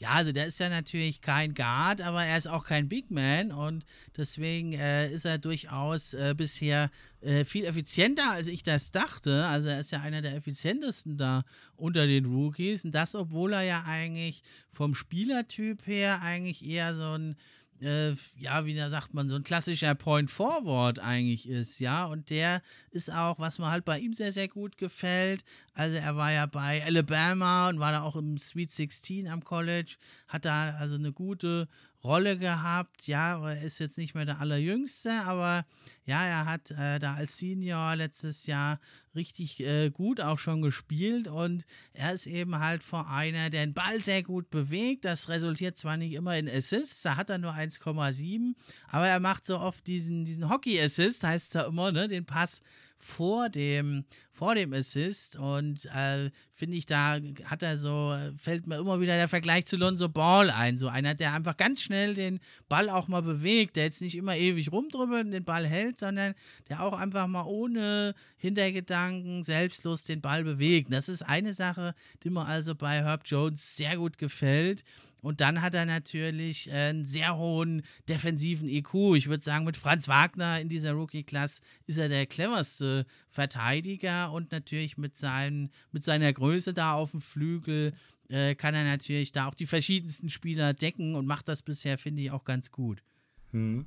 Ja, wie gesagt, viele habe ich nicht gesehen von Jones. Äh, generell eben äh, ist auch dem geschuldet, dass ich eben, ja, die, die Pelicans nicht so viel äh, verfolge dieses Jahr, solange Zion noch nicht wieder dabei ist. Aber gut, seine reinen Zahlen sehen jetzt tatsächlich verdächtig unspektakulär aus. Ähm, deswegen wird es wahrscheinlich der Eye-Test sein, der dich da überzeugt hat. Da muss ich mir vielleicht doch ein paar Pelicans-Spiele mal reinziehen ja, bald kommt ja auch Zion, dann äh, lohnt sich's auch noch mehr und dann kannst du den Herb Jones da gleich äh, mit reinnehmen. Ja, also richtig sexy sind die nicht, die Stats, das sagst du schon, aber das finde ich, man kann schon ablesen, dass er halt in vielen Bereichen dir was bringt. Er macht seine 6,5 Punkte, 3,3 Rebounds, 1,6 Steals auch. Hm. Und ja, es ist so, wird nie einer sein, der so der mega Statsheet-Stuffer ist, aber er ist halt schon äh, ein Impact-Spieler und die sind ja durchaus auch begehrt. Ne? Also, dass er ein Star oder sowas wird, das glaube ich eher unwahrscheinlich. Und äh, was, er, was er aber wirklich auch hat, und das hat ihn am College auch schon ausgezeichnet, ist, er spielt immer hart und äh, setzt sich voll ein. Der hat ja mal am College in einem Spiel, ähm, das kann man kaum glauben, der hat, glaube ich, nur mit einer Hand, also er war stark verletzt und hat fast nur mit einer Hand gespielt und hat trotzdem 15 Rebounds oder so abgegriffen oh. in einem Spiel und das sagt schon viel aus über ihn als Person auch. Oh, wow. Also wo, was man sich, glaube ich, jetzt schon sicher sein kann, ist, dass er ein richtiger Stil des Drafts geworden ist und wenn er wirklich an, erst an 35 gepickt wurde. ja. Auf jeden Fall ein, ein Second Runner, der so direkt Impact liefert, ist, äh, sieht man nicht allzu oft. Also da können sich die Pelicans doch schon drüber freuen. Äh, mein Platz 7 wäre jetzt an der Reihe. Ja, dann hau mal raus. Das ist äh, Chris Duarte von den Pacers. Ah ja, Chris Duarte. Den habe ich kurz davor, den habe ich bei mir an Nummer 6. Da war er auch letzte Woche. Ja, also auch wieder im gleichen Tier wahrscheinlich. Ne? Also der ähm, hat ja auch losgelegt wie die Feuerwehr, war ja in der ersten Woche wahrscheinlich oder in der zweiten wäre wahrscheinlich noch viel weiter oben gewesen im Ranking. Hat sich jetzt, sag ich mal, ist ein bisschen abgekühlt, würde ich behaupten. Aber legt halt immer noch für mich starke 13,1 Punkte, 4,1 Rebounds, 2,0 Assists auf hat ein durchschnittliches eine durchschnittliche Usage für, für Rookie äh, relativ ähm, relativ gutes True Shooting, 51 Prozent. Ähm, da rankt er relativ mhm, weit oben stimmt, ja. unter, den, unter dieser Class. Ähm, klar, er ist sehr erfahren, ist schon 24, er war der älteste Rookie, der gedraftet wurde, soweit ich weiß. Er ist, glaube ich, älter als Booker, ne? ja, genau. Ja, richtig. Und klar, also er, er hat auch ähm, einen Großteil des Spiele tatsächlich gestartet, äh, was immer ein gutes Zeichen ist für mich, wenn Rookies direkt von Anfang an die Starter-Spots bekommen in einem Team, was eigentlich nicht so schlecht besetzt ist. Wobei natürlich die Pacers sehr verletzungsgeplagt waren, gerade am Anfang der Saison. Das erklärt wahrscheinlich so ein bisschen seinen, seinen hohen Einsatzzahlen. Aber er legt fast 30 Minuten pro Spiel auf, 29,2 und ähm, ja, also absolut solider Spieler schon, schon in seinem ersten Jahr. Genau, ja, aber du sagst ja, er ist schon älter, ne? Äh, aber trotzdem ist er natürlich als Rookie hier zu betrachten, war auch vorher nur am College tätig, war ja an zwei verschiedenen College, Colleges hat er ja gespielt und da hat er ja also letzte Saison dann über 17 Punkte auch aufgelegt, da für die Ducks und war ja im, im Sweet 16 da auch gewesen mit, mit dem Head Coach Dana Altman, äh, der ja bekannt ist, auch äh, Spieler gut entwickeln zu können. Und man muss sagen, er hat natürlich eine gute Größe ne, mit 6 Fuß 6. Ist ein bisschen dünn vielleicht für die NBA, müsste vielleicht noch ein bisschen drauflegen, aber er ist auch ein relativ guter Athlet, das wird oft vergessen. Und ich finde, der spielt so mit so einer ja, gewissen Härte. Der ist also tough irgendwie, ne? Also wenn er mal fünf Würfe nicht trifft, er nimmt dann trotzdem den nächsten, ne? Und das ist so, finde ich, äh, zeigt so zum einen, dass er schon ein bisschen mehr Erfahrung hat als andere, zum anderen aber eben auch das gute Selbstvertrauen in die eigenen Fähigkeiten und das brauchst du halt einfach in der NBA. Ja, ich denke, die Star-Upside ist nicht so unbedingt gegeben, gerade dem, dem geschuldet, dass er schon 24 ist, aber äh, wirklich ein Spieler, der direkt in einem, einem Winning-Team direkt Impact liefern kann und das äh, ist ja auch viel wert. Ja, da kommen sie ja langsam hin, die Pacers zum Winning-Team. Ups und Downs ziemlich. Und ja, was für Duarte noch spricht, was mir gefällt bei ihm, ist äh, ja, dass er ein ganz guter Defender ist. Zwar jetzt nicht äh, niemals ein guter Defender wahrscheinlich sein wird, aber also er hat diese laterale Schnelligkeit, finde ich. Und ja, er da doch oft da in den, in den Passlinien und holt sich da doch den, den einen oder anderen Stil oder macht immerhin eine Deflection.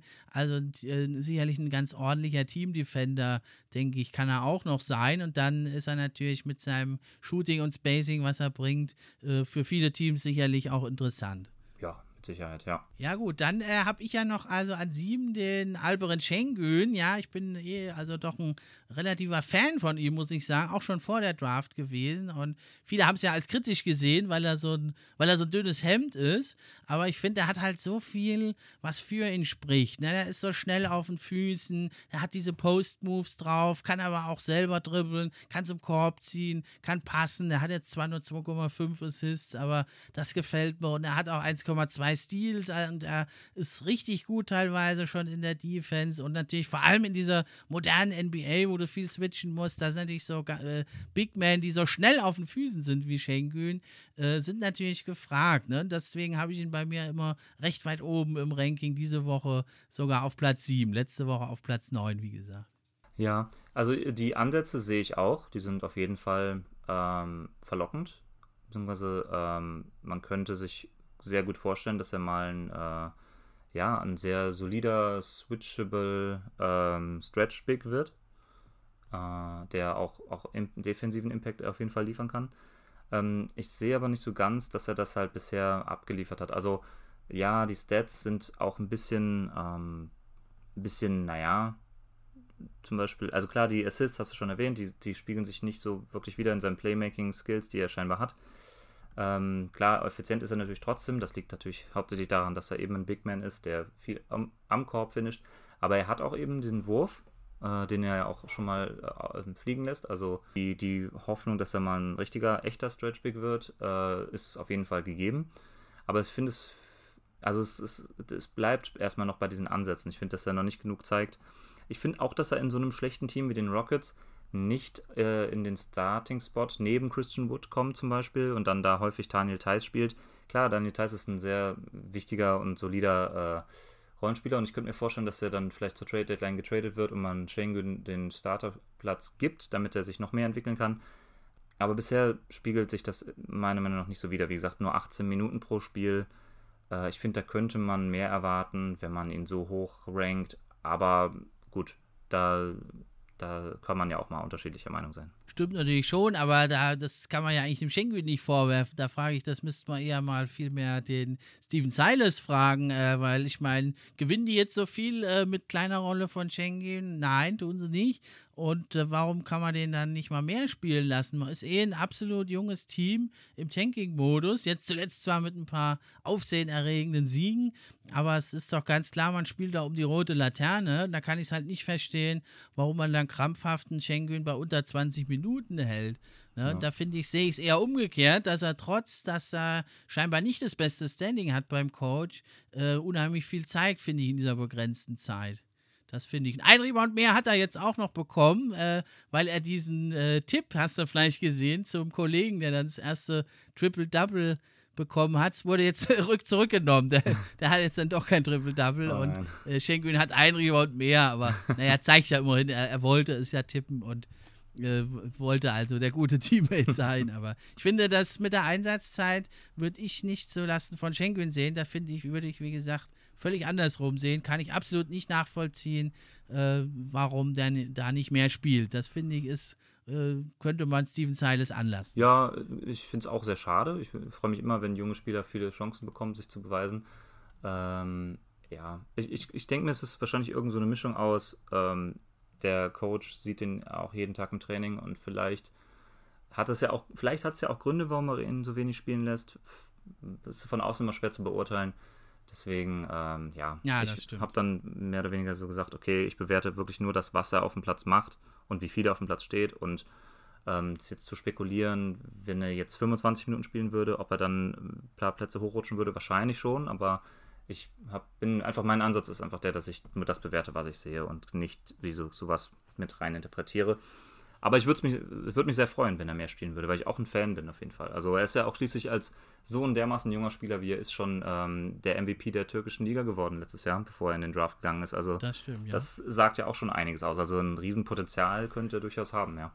Und vielseitig ist er, deswegen, also kann man nur hoffen, dass er mehr Zeit bekommt, das auch zu zeigen. Ja gut, dann kommen wir ja jetzt dann schon, schon zur, zur Top 5 da hat es bei mir ein paar Veränderungen gegeben zur Vorwoche und da habe ich an Nummer 5 habe ich unseren Germany's Finest Franz Wagner, den hatte ich letzte Woche noch auf 3, der ist bei mir jetzt auf 5 gerutscht, weil ähm, Cunningham und Giddy bei mir ihn überholt haben. Wen hast du denn auf 5? Ja, ich habe Josh Giddy auf 5 und Wagner auf 4. Ah ja, dann sind wir doch da aber in einer ähnlichen Range. Ja, dann äh, fangen wir doch an mit Franz Wagner, unserem Deutschen, den Brüderchen von Mo Wagner, bei den Orlando Magic. Ähm, viele sind ja wirklich überrascht. Ich war eigentlich, hatte das so gerechnet, dass er das in der Art vielleicht bringt, äh, so von den reinen Output, aber die Art und Weise hat mich jetzt doch auch ein bisschen überrascht. Wie siehst du das? Äh, ja, also er spielt wahnsinnig viele Minuten. Er macht 13,4 Punkte pro Spiel, 4,4 Rebounds, 2,4 Assists.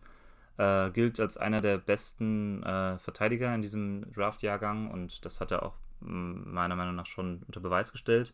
Ist äh, durchaus effizient innerhalb dieser Rookie-Class. 51,6% True Shooting bei nur 19,1% Usage Rate. Klar, wenn man jetzt davon ausgehen würde, dass er vielleicht noch mehr machen würde, höhere Usage hätte, dann würde die Effizienz vielleicht ein bisschen drunter leiden. Aber er hat auch ein 107er Offensivrating per 100 Possessions. Also sehen alles sehr, sehr gute Zahlen.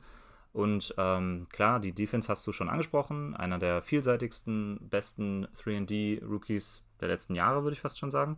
Ja, und äh, dann kommen natürlich noch so Intangibles dazu, wie, äh, wie diese Monster-Dunks, die er jetzt immer mal wieder rausgehauen hat. Die hast du wahrscheinlich auch alle gesehen. ja, und das natürlich, das, natürlich. das äh, wahrscheinlich beeinflusst das unterbewusst schon so ein bisschen äh, die Leute, wenn man so Highlight-Reels von, von Spielern sieht. Aber ich bin äh, wahnsinnig positiv überrascht von Franz Wagner.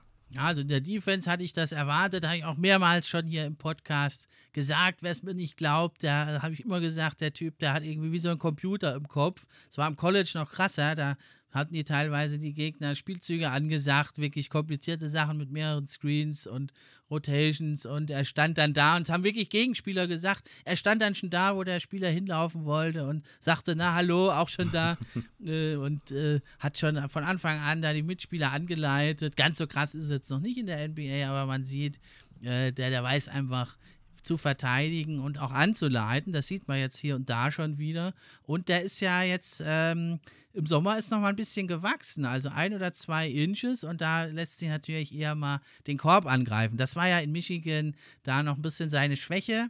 Das hat er zwar da auch schon relativ clever gemacht, aber wenn er halt gecuttet ist und da war dann doch noch eine, da sah er ziemlich schlecht aus und da hat er sich jetzt verbessert, aber es ist natürlich mit ein paar Zentimetern mehr lässt sich da einfacher abschließen, aber trotzdem in der NBA sind das nochmal ganz andere Klötze, die dann da auf einen warten als am College. Ja, na klar, auf jeden Fall.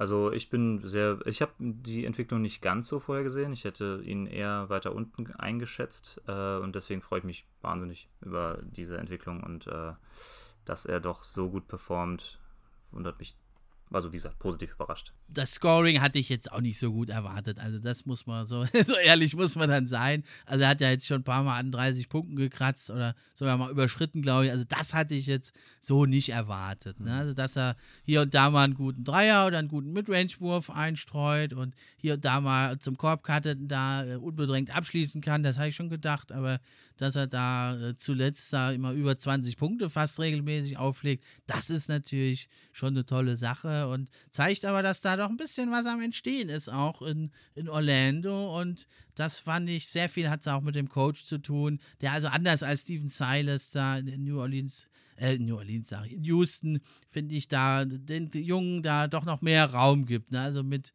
Cole Anthony, Jalen Sachs, Franz Wagner, da wirklich drei junge Leute so viel Zeit, Einsatzzeit zu geben, kann ich nur begrüßen als Fan der jungen Spieler. Ja, auf jeden Fall. Und was mich halt beeindruckt bei Wagner ist, dass er äh, in diesem Team, wo eigentlich keiner großartige Erfahrung in der Liga vorweisen kann, dass er da äh, schon so abgezockt spielt und wie gesagt so effizient ist bei der Rolle, die er hat, die ja nicht ganz klein ist, dass er eben mit so einem ähm, überdurchschnittlichen, also für, für diese Rookie-Class auf jeden Fall überdurchschnittlichen Offensive Rating von 107 ähm, sticht er ja schon ziemlich heraus, auch innerhalb dieses Teams, weil zum Beispiel Jalen Sachs, äh, hatte ich ja schon erwähnt, ist da, dümpelt dabei 85 rum, was das Offensive Rating angeht. Genau, wobei natürlich diese individuellen Offensive und Defensive Ratings immer ein bisschen mit Vorsicht zu genießen sind, aber ja, ein Fingerzeig gibt es. Ja, oder eben auch zu Shooting. Und es passt ja auch zusammen mit dem, mit dem Augentest und mit allen anderen Werten. Passt ja in diesem Fall auch zusammen. Ja, genau. Und das True-Shooting spiegelt das ja auch so ein bisschen wieder. Also effizient ist der, ist er auf jeden Fall und ähm, deswegen kann ich mir auch vorstellen, dass er dann im Laufe der Zeit auch die, auch die Counting-Stats im Laufe der Jahre nochmal erhöhen kann und bei ihm äh, bin ich mir noch sehr unschlüssig, was das äh, echte Ceiling letztendlich angeht. Also das fällt mir noch schwer ja. einzuschätzen. Nee, da kann ich mich also absolut anschließen. Ne? Also, dass er ein guter Rotation-Guy ist für die Spieler, das war klar, aber ja, vielleicht kann er noch mehr werden. Ist noch nicht klar, hast du völlig recht. Und die Frage ist, kann er mehr werden und wie viel mehr? Ne? Kann er vielleicht sogar so ein Co-Star oder drittbester Star sein. Das bleibt natürlich noch abzuwarten. Das müssen wir auch sehen jetzt. Aber ich denke, er hat durch die guten Performances jetzt die Gegner auf sich aufmerksam gemacht. Man wird jetzt vielleicht hier und da mal, naja, äh, vielleicht nicht so viel, aber hier und da wird er mal im Gameplan vielleicht auch erwähnt bei den Gegnern und ähm, er wird ein bisschen gescoutet werden und dann wird es natürlich interessant zu sein, äh, sehen sein, kann er das so weiter so durchziehen oder geht es dann doch ein bisschen runter, wenn die Gegner wissen, okay, der hat das und das drauf. Aber ich denke, der Wettkämpfer, der er ist, freut ihn das und ist auch ein Zeichen von Respekt, wenn du da als Rookie immerhin vielleicht mal hier und da erwähnt wirst, auch im Gameplan des Gegners. Ja, auf jeden Fall.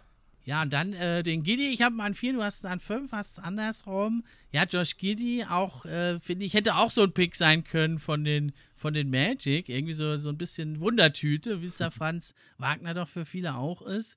Ähm, aber auch zeigt sich ja bisher als vielseitiger Spieler. Wie siehst du Giddy bisher? Auf jeden Fall. Also du sagst es ja gerade, Vielseitigkeit ist wirklich so sein, sein äh, Markenzeichen. Er hat verhältnis, verhältnismäßig wenige 10,4 Punkte pro Spiel aber legt äh, mit 7,2 Rebounds pro Spiel die drittmeisten in dieser Rookie-Class auf, von den Spielern, die relevante Minuten spielen. Er hat mit 5,8 Assists ähm, die meisten Assists pro Spiel unter den Rookies. Und das bei gar nicht mal so unfassbar hoher Usage Rate. Also er spielt auch ähm, sehr clever und sehr vielseitig. Er hat auch noch kein Spiel verpasst, alle 20 Spiele gestartet, knapp 30 Minuten pro Spiel gespielt. Also ähm, ich bin auch bei ihm ein bisschen überrascht. Ich hätte das nicht so erwartet, dass ein Spieler, der aus Australien kommt und noch so jung ist, mhm. äh, dass er direkt so abliefert. Ähm, freut mich für die, für die Oklahoma City Thunder, die ja doch sehr geknickt waren nach der, nach der Draft Lottery, die sich ja sehr große Chancen auf einen, einen der, zumindest der ersten drei großen, äh, hohen Picks ausgerechnet hatten und dann auf, wo ist er gelandet? Fünf ist er gelandet, ne? Ne, sogar sechs. Äh, Giddy ist an sechs ähm, gedraftet worden. D6, ja. ja. Also sind da doch ein bisschen rausgefallen aus der Lottery und waren da doch ein bisschen traurig und ich glaube, das tröstete jetzt so ein bisschen darüber hinweg, dass er doch so gut spielt. Ja, genau. Also, du hast es angesprochen, zwar nur in Australien und ein junger Spieler, aber naja, man muss sagen, er hat da halt doch äh, nicht gegen äh, College Boys gespielt, sondern halt gegen Profis, auch wenn es jetzt nur die Profis, also in Anführungszeichen nur die Profis in Australien sind da, aber er war natürlich da schon ein Star auch, einer der besseren Spieler. Und da kannst du natürlich dann schon, anders als am College oder mehr als am College, natürlich so, ja, professionelle Strukturen hast du da äh, und auch von Veteranen natürlich kriegst den einen oder anderen Tipp auch, wie man sich verhält als Profi. Das, denke ich, sieht man bei ihm. Und was bei ihm eben noch dazu kommt, ist, dass er im Kopf, das haben ja viele gesagt, eh schon relativ weit ist. Und das kommt ihm natürlich jetzt entgegen, ja. Und dann ist natürlich sehr, sehr interessant da, äh, ja, was das für ein Fit ist da im Backcourt. Also er ist ja zwar eigentlich ein Small Forward, aber spielt ja eher wie ein Guard. Mit 6 Fuß 8 ist er ja unheimlich mhm. groß und Shea Gilgis Alexander ist ja auch ein richtig großer Guard. Also ein sehr ungewöhnliches Tandem da, die beiden. Wie, wie siehst du da die Chemie bisher bei den beiden? Ja, freut mich, dass das äh, doch dieses, dieses etwas Unkonventionelle, dass das auch äh, funktioniert, ähm, weil ich äh, bin immer ein Fan davon, wenn, wenn Guards äh, auch eine gewisse Größe haben und dann trotzdem alles Playmaking und so mitbringen, weil das dann, glaube ich, langfristig das Ceiling des ganzen Teams deutlich erhöht, wenn man eben keine wahnsinnige Schwachstelle auf den Guard-Positionen hat in der Defense, wie das zum Beispiel ein Kemba Walker ist, mit seinen 1,83 oder was er, wie groß er ist. Das Problem haben die Thunder, glaube ich, in Zukunft nicht mit Shay und mit Josh Giddy. Ja, ich bin mal gespannt. Also, er spielt tatsächlich am meisten Minuten auf der Shooting Guard-Position aktuell obwohl er auch Small Forward spielen könnte. Deshalb, ähm, ja, freut mich. Und wie gesagt, mit den fast sechs Assists pro Spiel, er zeigt einfach, dass er ein super Playmaker ist. Genau, und er ist halt schon clever, relativ abgezockt. Da hat er 5,8 Assists, 2,8 Turnover. Klingt erstmal ein bisschen viel, aber ist noch eine ganz ordentliche Ratio eigentlich. Und ja, er macht jetzt nicht so oder selten nur diese ganz, ja, dummen, einfachen Abspielfehler. Ne? Und wenn du viel Ball hast, dann, dann passieren halt die Assists auch. Also ein Chris Paul ist natürlich die große Ausnahme, aber die meisten Point Guards haben ja auch den einen oder anderen Assist drin. Ist halt einfach so, wenn du die ganze Zeit den Ball hast, dann äh, naja, was soll's. Ja, was halt ein bisschen das Problem ist in diesem Backcourt, finde ich, ähm, die sind zwar defensiv natürlich sehr stark, aber in der Offense sind ja beides Spieler, die jetzt natürlich nicht mit dem sichersten Wurf ausgestattet sind. Shagilgis Alexander äh, kommt ja auch lieber da mit seinen ungewöhnlichen Moves zum Korb und Giddy ja auch. Ähm, was ganz gut aussieht bisher bei Giddy, finde ich, sind die Catch-and-Shoot-Situationen. Wenn er selber so seinen Wurf kreiert, äh, sieht es noch nicht so gut aus. Muss man mal abwarten, wie es da langfristig der Fit von den beiden ist. Aber jetzt erstmal ist es natürlich sehr interessant. Ja, auf jeden Fall. Ich glaube auch nicht, dass die, dass die Thunder mit ihrem Rebuild schon zu Ende sind. noch lange. Ich denke mal, sie waren von den Leistungen von Giddy selber ein bisschen überrascht. Ich meine, die sind ja auch mit Sie haben jetzt zuletzt sechs Spiele in Folge verloren, die Thunder, aber ähm, standen davor auch mit bei sechs Siegen und acht Niederlagen ziemlich gut da. Und das war schon durchaus auch der Leistung von Giddy äh, zu verdanken, denke ich mal. Man wird natürlich langfristig, so wie man es letztes Jahr wahrscheinlich auch vorhatte, im Laufe der Saison immer mehr in den Tanking-Modus übergehen und weniger auf, auf die Siege gehen, äh, einfach weil man eben noch neben Shea Gilgis Alexander das zweite Superstar-Talent draften will, bevor man dann sich anfängt, in die Playoffs, äh, Playoff-Ränge zu orientieren in den nächsten Jahren. Und äh, man hat ja unzählige Picks, wie man, wie ja jeder weiß. Die Thunder sind ja gesegnet ohne Ende mit, mit First-Round-Picks. Aber da muss dann eben auch, also so eine große Masse an First-Round-Picks, die irgendwo zwischen 5 und 15 landen, sind natürlich auch schön zu haben. Und da werden ja auch, sind ja auch viele Treffer dabei. Aber eben auch nicht jedes Jahr und in jedem Draft. Und deswegen die Chancen, einen äh, einen, noch einen Spieler wie Gilgis Alexander, der ja selber nur an 10 oder was gedraftet wurde, zu holen mit nicht ganz so hohen First-Round-Picks ist natürlich weniger hoch, als das jetzt Teams, die äh, wie Rockets, die an eine 2 picken durften oder die Pistons an 1 und so. Ähm, deswegen bin ich mal gespannt, wie lange sich der dass, dass der Rebuild noch hinziehen wird, bis die Thunder sozusagen sagen, mhm. okay, jetzt haben wir unsere Talente zusammen und jetzt greifen wir wieder an. Ja, und dann bei Gedi finde ich auch, ist doch die, also der Floor ist jetzt schon mal relativ hoch, ne, so das, was er dir auf jeden Fall bringt, aber mhm. ja, so die Ceiling, was er erreichen kann, ist da, finde ich, wie bei Franz Wagner auch noch ziemlich unsicher, weil man muss einfach sagen, ja, jetzt vom Athletischen äh, ist, er, ist er halt da, der Gidi nicht der Beste, wird er auch nie werden. Und er macht das zwar sehr clever da, dass er seine Größe äh, da richtig einsetzt äh, und clever ist, aber man muss sagen, ja, auch für einen guten Verteidiger fehlt es ihm eigentlich ein bisschen die Athletik. Er kann das, glaube ich, jetzt auch schon durch also Cleverness halt wettmachen in Offense und Defense, aber ist halt die Frage, wie weit kannst du denn damit kommen, wenn der, die Athletik einfach limitiert ist. Hm. Ja, das ist die Frage, die sich wahrscheinlich auch die Thunder jetzt stellen. Ähm, bin auch mal gespannt. Ähm, gibt aber immer wieder Überraschungen. Also manche Spieler entwickeln sich auch einfach besser, als man erwarten könnte. Und vielleicht gehört Josh Giddy ja zu diesen. Ja, die Thunder haben ja noch einen ganzen Haufen Spieler da, von denen man nicht weiß. Pokoschewski oder auch ein Lou Dort, denke ich, könnte auch noch einen Sprung machen. Das wird also wirklich interessant zu sehen, wer dann da wirklich langfristig bleibt und wer noch geht. Das äh, steht noch in den Sternen, denke ich. ja, auf jeden Fall. Das ist, wie gesagt, noch nicht Ja, dann kommen wir doch zur, kommen wir noch zur Elite jetzt, darf ich sagen. Das ist jetzt so der Top-Tire, würde ich sagen. Und da habe ich jetzt zum ersten Mal den Kate Cunningham drin. Der, also den habe ich jetzt auf drei, dann habe ich Scotty Barnes auf zwei, Mobley auf eins. Wie sieht es denn da bei dir aus? Ja, ich, ich habe es mir schon so ein bisschen gedacht. Ich habe ja auch schon mal gesehen, wie du die äh, Spiele in der Vergangenheit gerankt hast. Ich habe auch Cunningham auf 3, ich habe Mobley allerdings auf 2 und tatsächlich mhm. Scotty Barnes auf 1. Okay, also sind wir doch relativ nah beieinander. Ja, fangen wir doch mit Kate Cunningham an von meinen Pistons. Er war ja erstmal verletzt zu Beginn der Saison und im Trainingscamp auch nicht dabei. Kam dann ein bisschen rostig raus. Zuletzt sieht es jetzt besser aus bei ihm. Was, äh, was siehst du so bei Kate Cunningham bisher? Äh, ja, wie gesagt, holpriger Start, der natürlich der Verletzung geschuldet war. Dann hat er auch zwei, drei Spiele, die wirklich auch sehr, sehr schlecht waren, die seine, ähm, seine Stats ziemlich nach unten drücken, immer noch. Also bei so einer kleinen Sample Size, so ein Spiel, wo er nur zwei Punkte gemacht hat oder so, das wirkt sich jetzt noch aus, aber äh, gerade in den letzten Spielen wird er immer, äh, wird er immer besser und ich glaube, dass er langfristig auch mit Sicherheit noch gute Chancen hat, auf Platz 1 zu finishen in diesem Ranking am Ende der Saison ähm, weil er ist stark am Steigen und er könnte auch bald äh, die anderen noch überholen, denke ich, wenn er so weitermacht. Ja, also er, er bringt das Komplettpaket mit, ne, weswegen man ihn auch als dieses Riesentalent gesehen hat und das ist er eben, eben natürlich immer noch. Also richtig groß, Ballhandling-Skills, äh, der hat, er ist ein Shooter, er ist ein wahnsinnig guter Verteidiger. Ähm, und ja, äh, Playmaker ist er auch, wie gesagt, also 4,6 Assists, das sind die zweitmeisten in dieser, in dieser Draft-Class bisher. 13,8 äh, Punkte pro Spiel und 6,6 Rebounds äh, pro Spiel.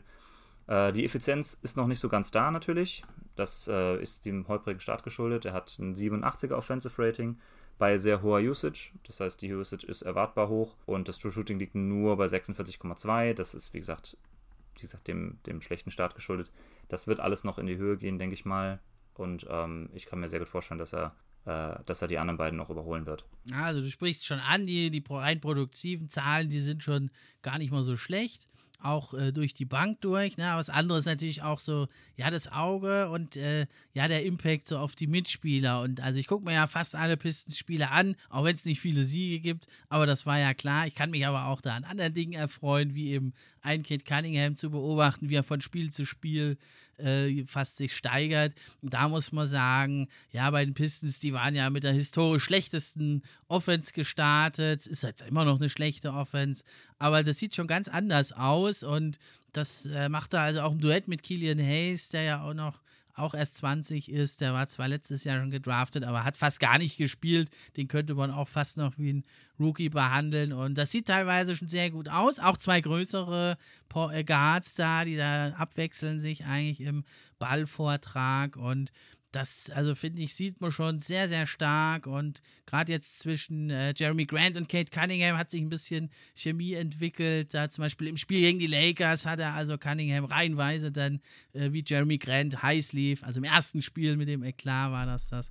äh, da war so richtig äh, zu sehen, der füttert die heiße Hand. Der hat halt dieses Spielverständnis und dafür hat man ihn ja auch geholt. Und er hat ja von Anfang an gesagt, ich bin hier, um was aufzubauen. Und das sieht man zwar jetzt so auf äh, niedrigen Niveau natürlich. Die äh, Siege kommen da noch nicht. Das ist ja ein total junges Team, fast nur aus Rookies besteht das oder Second-Year-Playern, die Pistons. Aber ja, so auf niedrigem Niveau sieht man doch schon so die Fortschritte, ne, die Konstanz, mal über ein Spiel äh, mehrere Quarter gut zu spielen oder über mehrere Spiele überhaupt mal gut zu spielen. Das fehlt natürlich noch. Ja, Genau, also äh, hat, wie gesagt, nach dem schlechten Start konnte es ja eigentlich nur steil nach oben gehen und so scheint es auch zu sein jetzt, du sagst es schon, das Team ist sowieso unerfahren. Also ich würde es auch seine Entwicklung auf keinen Fall jetzt an den Siegen im ersten, vielleicht sogar auch nicht mal im zweiten Jahr festmachen, sondern ähm, ja, wie er sich individuell entwickelt, wie er die Chemie ist mit, äh, mit Killian Hayes, der ja auch, mm, auch ein schwieriges mhm. erstes mhm. Jahr hatte und ähm, dem ich aber trotzdem immer noch sehr viel Potenzial zuschreiben würde, der auch noch, auch noch sehr, sehr jung ist. Dann kommt noch dazu, dass die Pistons jetzt ja auf Kalle Olenek verzichten müssen. Ähm, das heißt, der, der eine der wenigen ja. Veteranen, die dieses Team hatte, äh, fällt jetzt erstmal aus. Wie gesagt, in, äh, in Siegen wird sich das nicht bemessen lassen, wie gut Cunningham ist dieses Jahr, aber ich glaube, er wird so langsam seinem, seinem Ruf als First Pick ja, und also du hast schon gesagt, er hat die zweitmeisten Assists und ähm, ja, also ich habe da wie mal ein bisschen nachgeforscht. Das ist relativ überraschend, weil er ist, glaube ich, noch schon äh, viel besser als Playmaker, als man jetzt so an den Zahlen ablesen kann. Zum einen vom Auge, aber zum anderen auch ähm, die Pistons über, relativ überraschend kreieren die siebt oder acht meisten äh, offenen Würfe, weit Open Shots, wo der Gegenspieler weit entfernt ist, äh, treffen die dann aber am schlechtesten in der Liga. Und da hat also Kate Cunningham einen unheimlich großen Anteil am Kreieren dieser weit offenen Würfe. Ne? Und also Berechnungen gibt sogar, dass er also deutlich, fast sogar doppelt so viele es ist schon hätte, wenn die Mitspieler auch nur durchschnittlich, Liga durchschnittlich treffen würden. Das zeigt also schon, äh, da ist sehr viel Cleverness, aber eben auch das äh, Passing Skills vorhanden und das wird, denke ich, noch deutlich hochgehen. Ja, und das ist ja genau das Faszinierende an Cunningham, was man eben vorher gesehen hat, äh, bei einem Spieler, der die Größe hat und ähm, so ein guter Defender ist, so spielintelligent ist und dann gleichzeitig diese wahnsinnigen On-Ball-Shot-Creation und Facility-Skills hat das ist halt ein Gesamtpaket, was es nicht oft gibt. So, das ist halt, äh, ja, also der auch noch ein Lockdown-Defender auf dem Wing sein kann das ist halt, äh, gibt es wirklich nicht selten und die Kombination ist halt äh, sehr, sehr ja, so ein bisschen erinnert es an Luka Doncic, natürlich auf viel niedrigerem Niveau, weil, weil er so groß ist halt auch, der Kate Cunningham, wirkt das mhm. alles irgendwie gar nicht so schnell und er ist, er ist zwar ein sehr guter Ballhändler, aber er ist ja, es wirkt bei ihm alles auch irgendwie nicht so, nicht so elegant und, und nicht so wild, wie, es jetzt bei anderen tollen Dribblern ist und aber trotzdem kreiert er sich äh, nicht nur für andere offene Würfe, sondern für sich selber ja auch. Der hat nämlich, der nimmt ganz wenige schlechte Würfe und das sind eigentlich wirklich alles zum einen clevere Würfe, die er nimmt und zum anderen äh, kann er auch sehr, sehr gut wirklich aus dem Dribbling sich schon selber kreieren, obwohl er weder ein athletischer, explosiver First Step hat, noch wirklich ein herausragendes Dribbling. Aber er macht das so clever und mit großen Schritten kreiert er sich da Räume und es ist wirklich, da, dass die einfach noch nicht fallen. Und das liegt auch ein bisschen mit daran, dass er ja am College einen sehr tiefen Abwurfpunkt hatte und man hat jetzt mit seinem Wurfcoach bei den Pistons das, äh, den höheren Abwurf äh, versucht, ist jetzt aber wieder zurückgegangen zum alten, äh, zum alten Wurf und also es ist nur eine geringfügige Veränderung. Die Shot Motion ist, war eigentlich fast identisch, aber das ist auch, ein, denke ich, Mittenpunkt, neben natürlich der fehlenden Erfahrung, warum er diese an sich guten Würfe noch nicht so trifft. Ja, das äh, mag wohl sein. So genau habe ich jetzt den Wurfform nicht, nicht äh, im Blick gehabt. Du bist natürlich als Pistons-Fan da prädestiniert. Da, da hast du beim Pistenspiel auch mal Zeit, ähm, dir das noch dreimal angucken, in der, anzugucken. In der Zeitlobe, da verpasst dann in der Zwischenzeit nicht so viel. Zumindest ist es nichts Gutes von den Pistons. ja, Ja, gut. Die sind, also stecken auch tief im Rebuild und das ist ja klar, dass es noch nicht, nicht so gut laufen würde am Anfang. Ähm, wo du gerade noch den Vergleich mit Luca angesprochen hattest, ich glaube, es gibt nicht allzu wenige, die ihm ein ähnliches Ceiling unterstellen, wie, wie Luca das jetzt schon bewiesen hat. Ähm, und wo er jetzt schon die Nase vorne hat, denke ich mal, ist in der Defense. Also er ist jetzt schon der bessere Defender und wahrscheinlich wird er einer mal, mal einer der besten Wing-Defender der Liga sein, wenn er so weitermacht. Das, das ist zumindest, zumindest die Hoffnung, aber das müssen wir natürlich, das muss man dann natürlich abwarten, wie es sich dann wirklich realisiert. Aber das ist natürlich die Hoffnung und die Zeichen sind zumindest schon da. Ja, dann haben wir noch den Mobley und ja. den Barnes. Ich habe Mobley an 1, du, äh, du, hast ihn an 2. Ähm, wen möchtest du, wen sollen wir zuerst besprechen? Das mir, ich kann gerne den Case für Scotty Barnes Dann oder Mobley das. machen, wenn du möchtest, weil du ihn ja schließlich auf zwei hast. Ähm, apropos äh, gute Verteidiger, wir sind ja jetzt die letzten, die Top 3 sind ja allesamt wahnsinnig gute Verteidiger. Und Franz Wagner eben auch. Also so die, die Top-Leute in diesem, äh, in dieser Class sind auf jeden Fall alles gute Verteidiger. Ich glaube, das sieht man auch, dass wir das äh, durchaus wertschätzen und mit einfließen lassen in unsere äh, Bewertung. Ich denke mal, dass Mobley der noch etwas bessere Verteidiger ist als Barnes, sollte klar sein das ist auch nicht der Punkt, den ich machen will. Ich glaube, dass Barnes einfach trotzdem so irrsinnig äh, flexibel ist in der Defense, dass er wirklich 1 bis 4 ähm, switchen kann und alles verteidigen kann, außer jetzt die allergrößten Center wie ein Embiid oder so.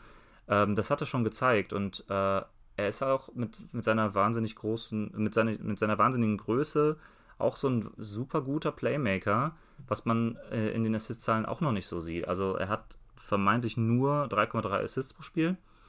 Ähm, ich, ich würde aber jetzt mal den Case machen, ich habe es nicht äh, nachgeschlagen vorher, aber ich, von dem dass ich sehr, sehr viele Raptors spiele, ähm, dass er auch wahnsinnig viele potenzielle Assists hat, die dann durch Fehlwürfe der Mitspieler nicht reinfallen, wie das bei Cunningham ähnlich ist.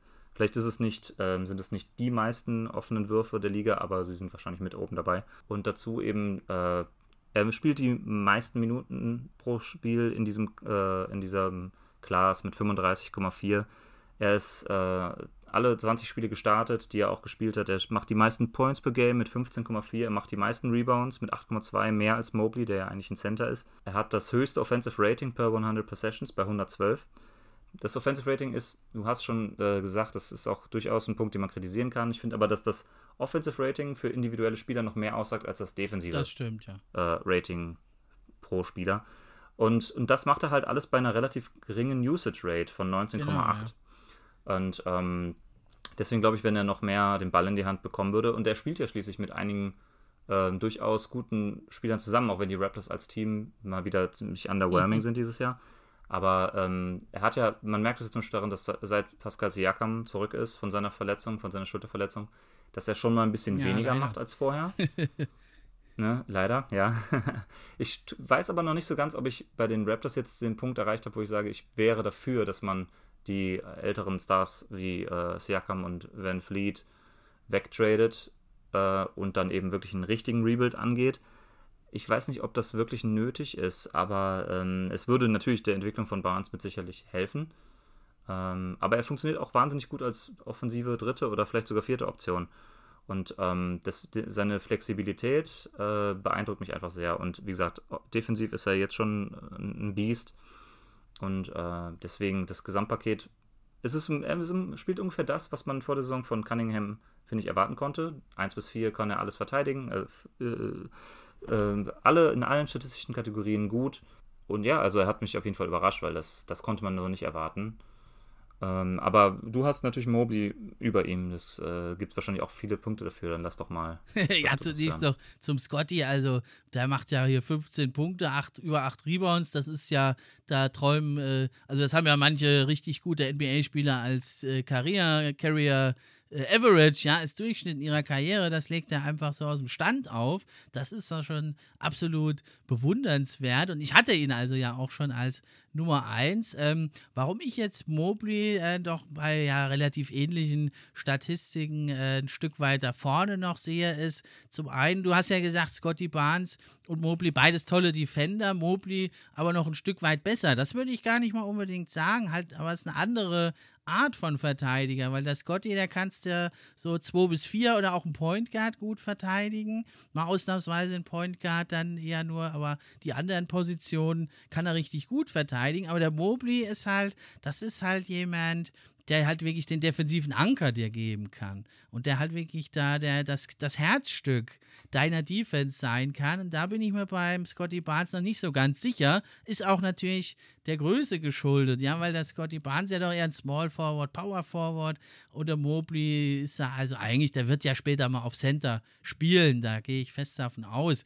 Den stellt man ja jetzt nur auf Power mhm. Forward, weil man zum einen Jared Allen noch einen tollen Mann hat und zum anderen, weil man Mobley, äh, der ja dem die Muskelmasse fehlt, da noch nicht so verheizen will.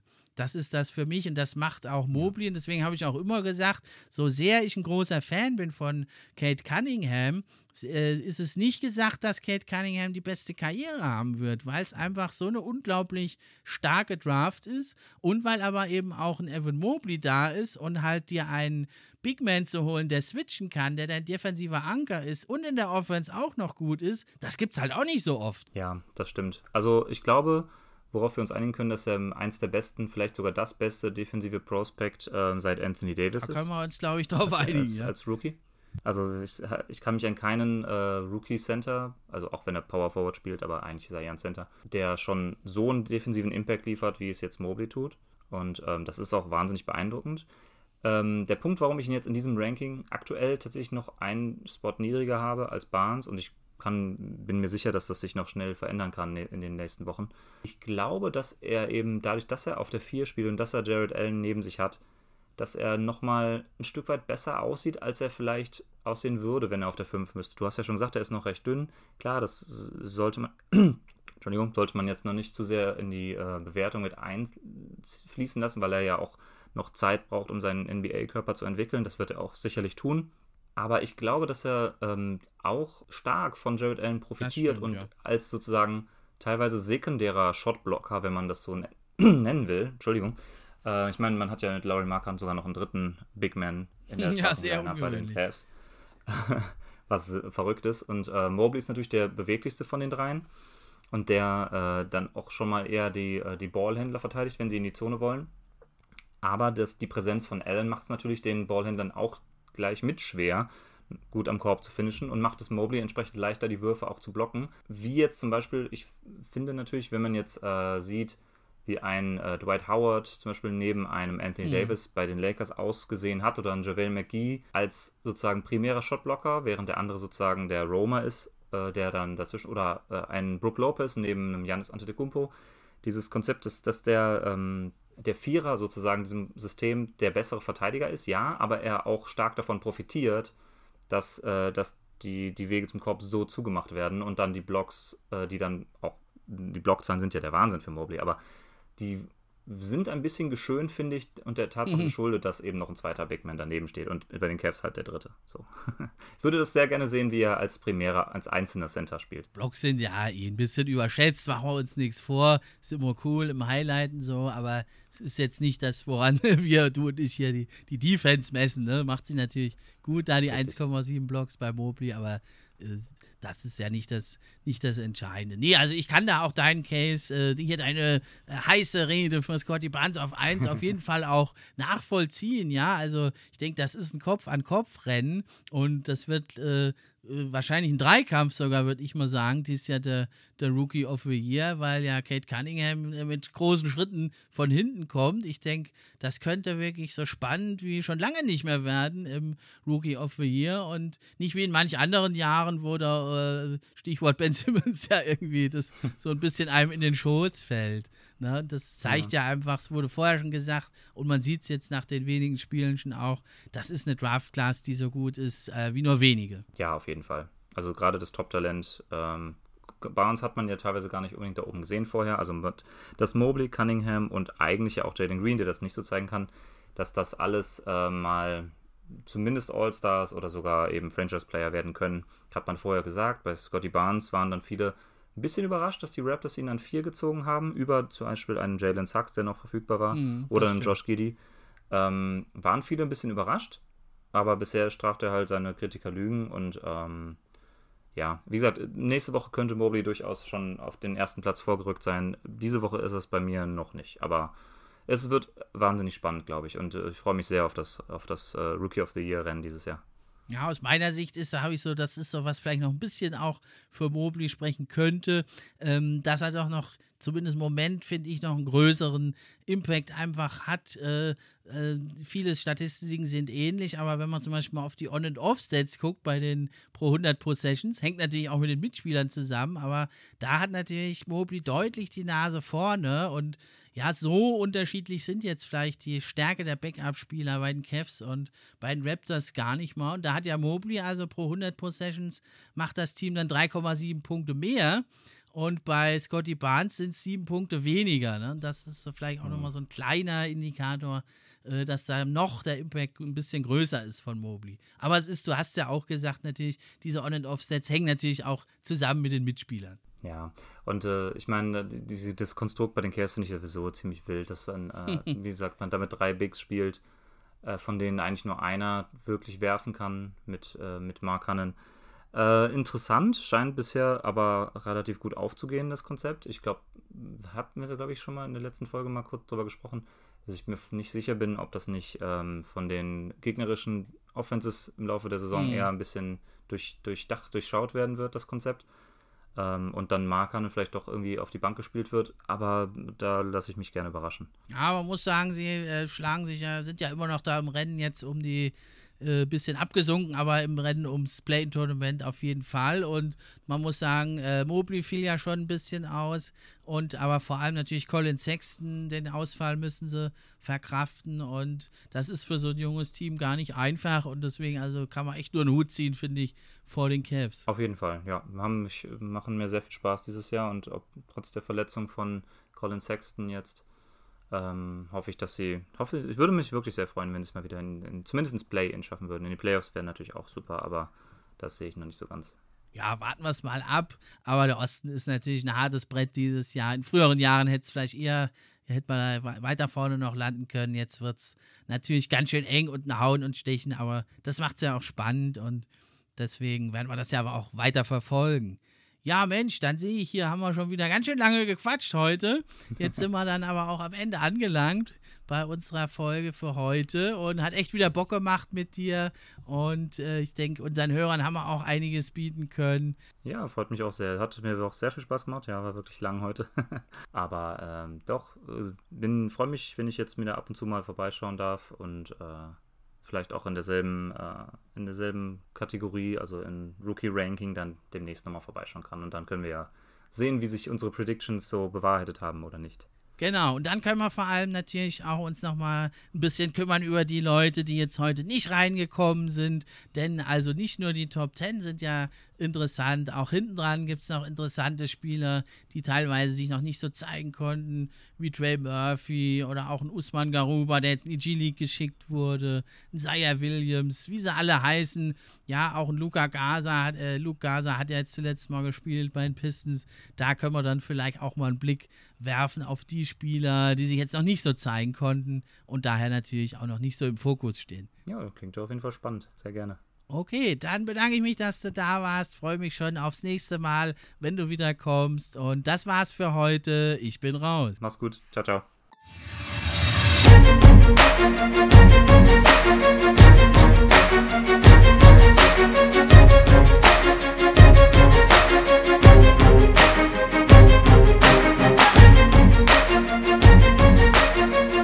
NBA Fan Podcast. NBA Podcast für echte Fans von echten Fans gemacht.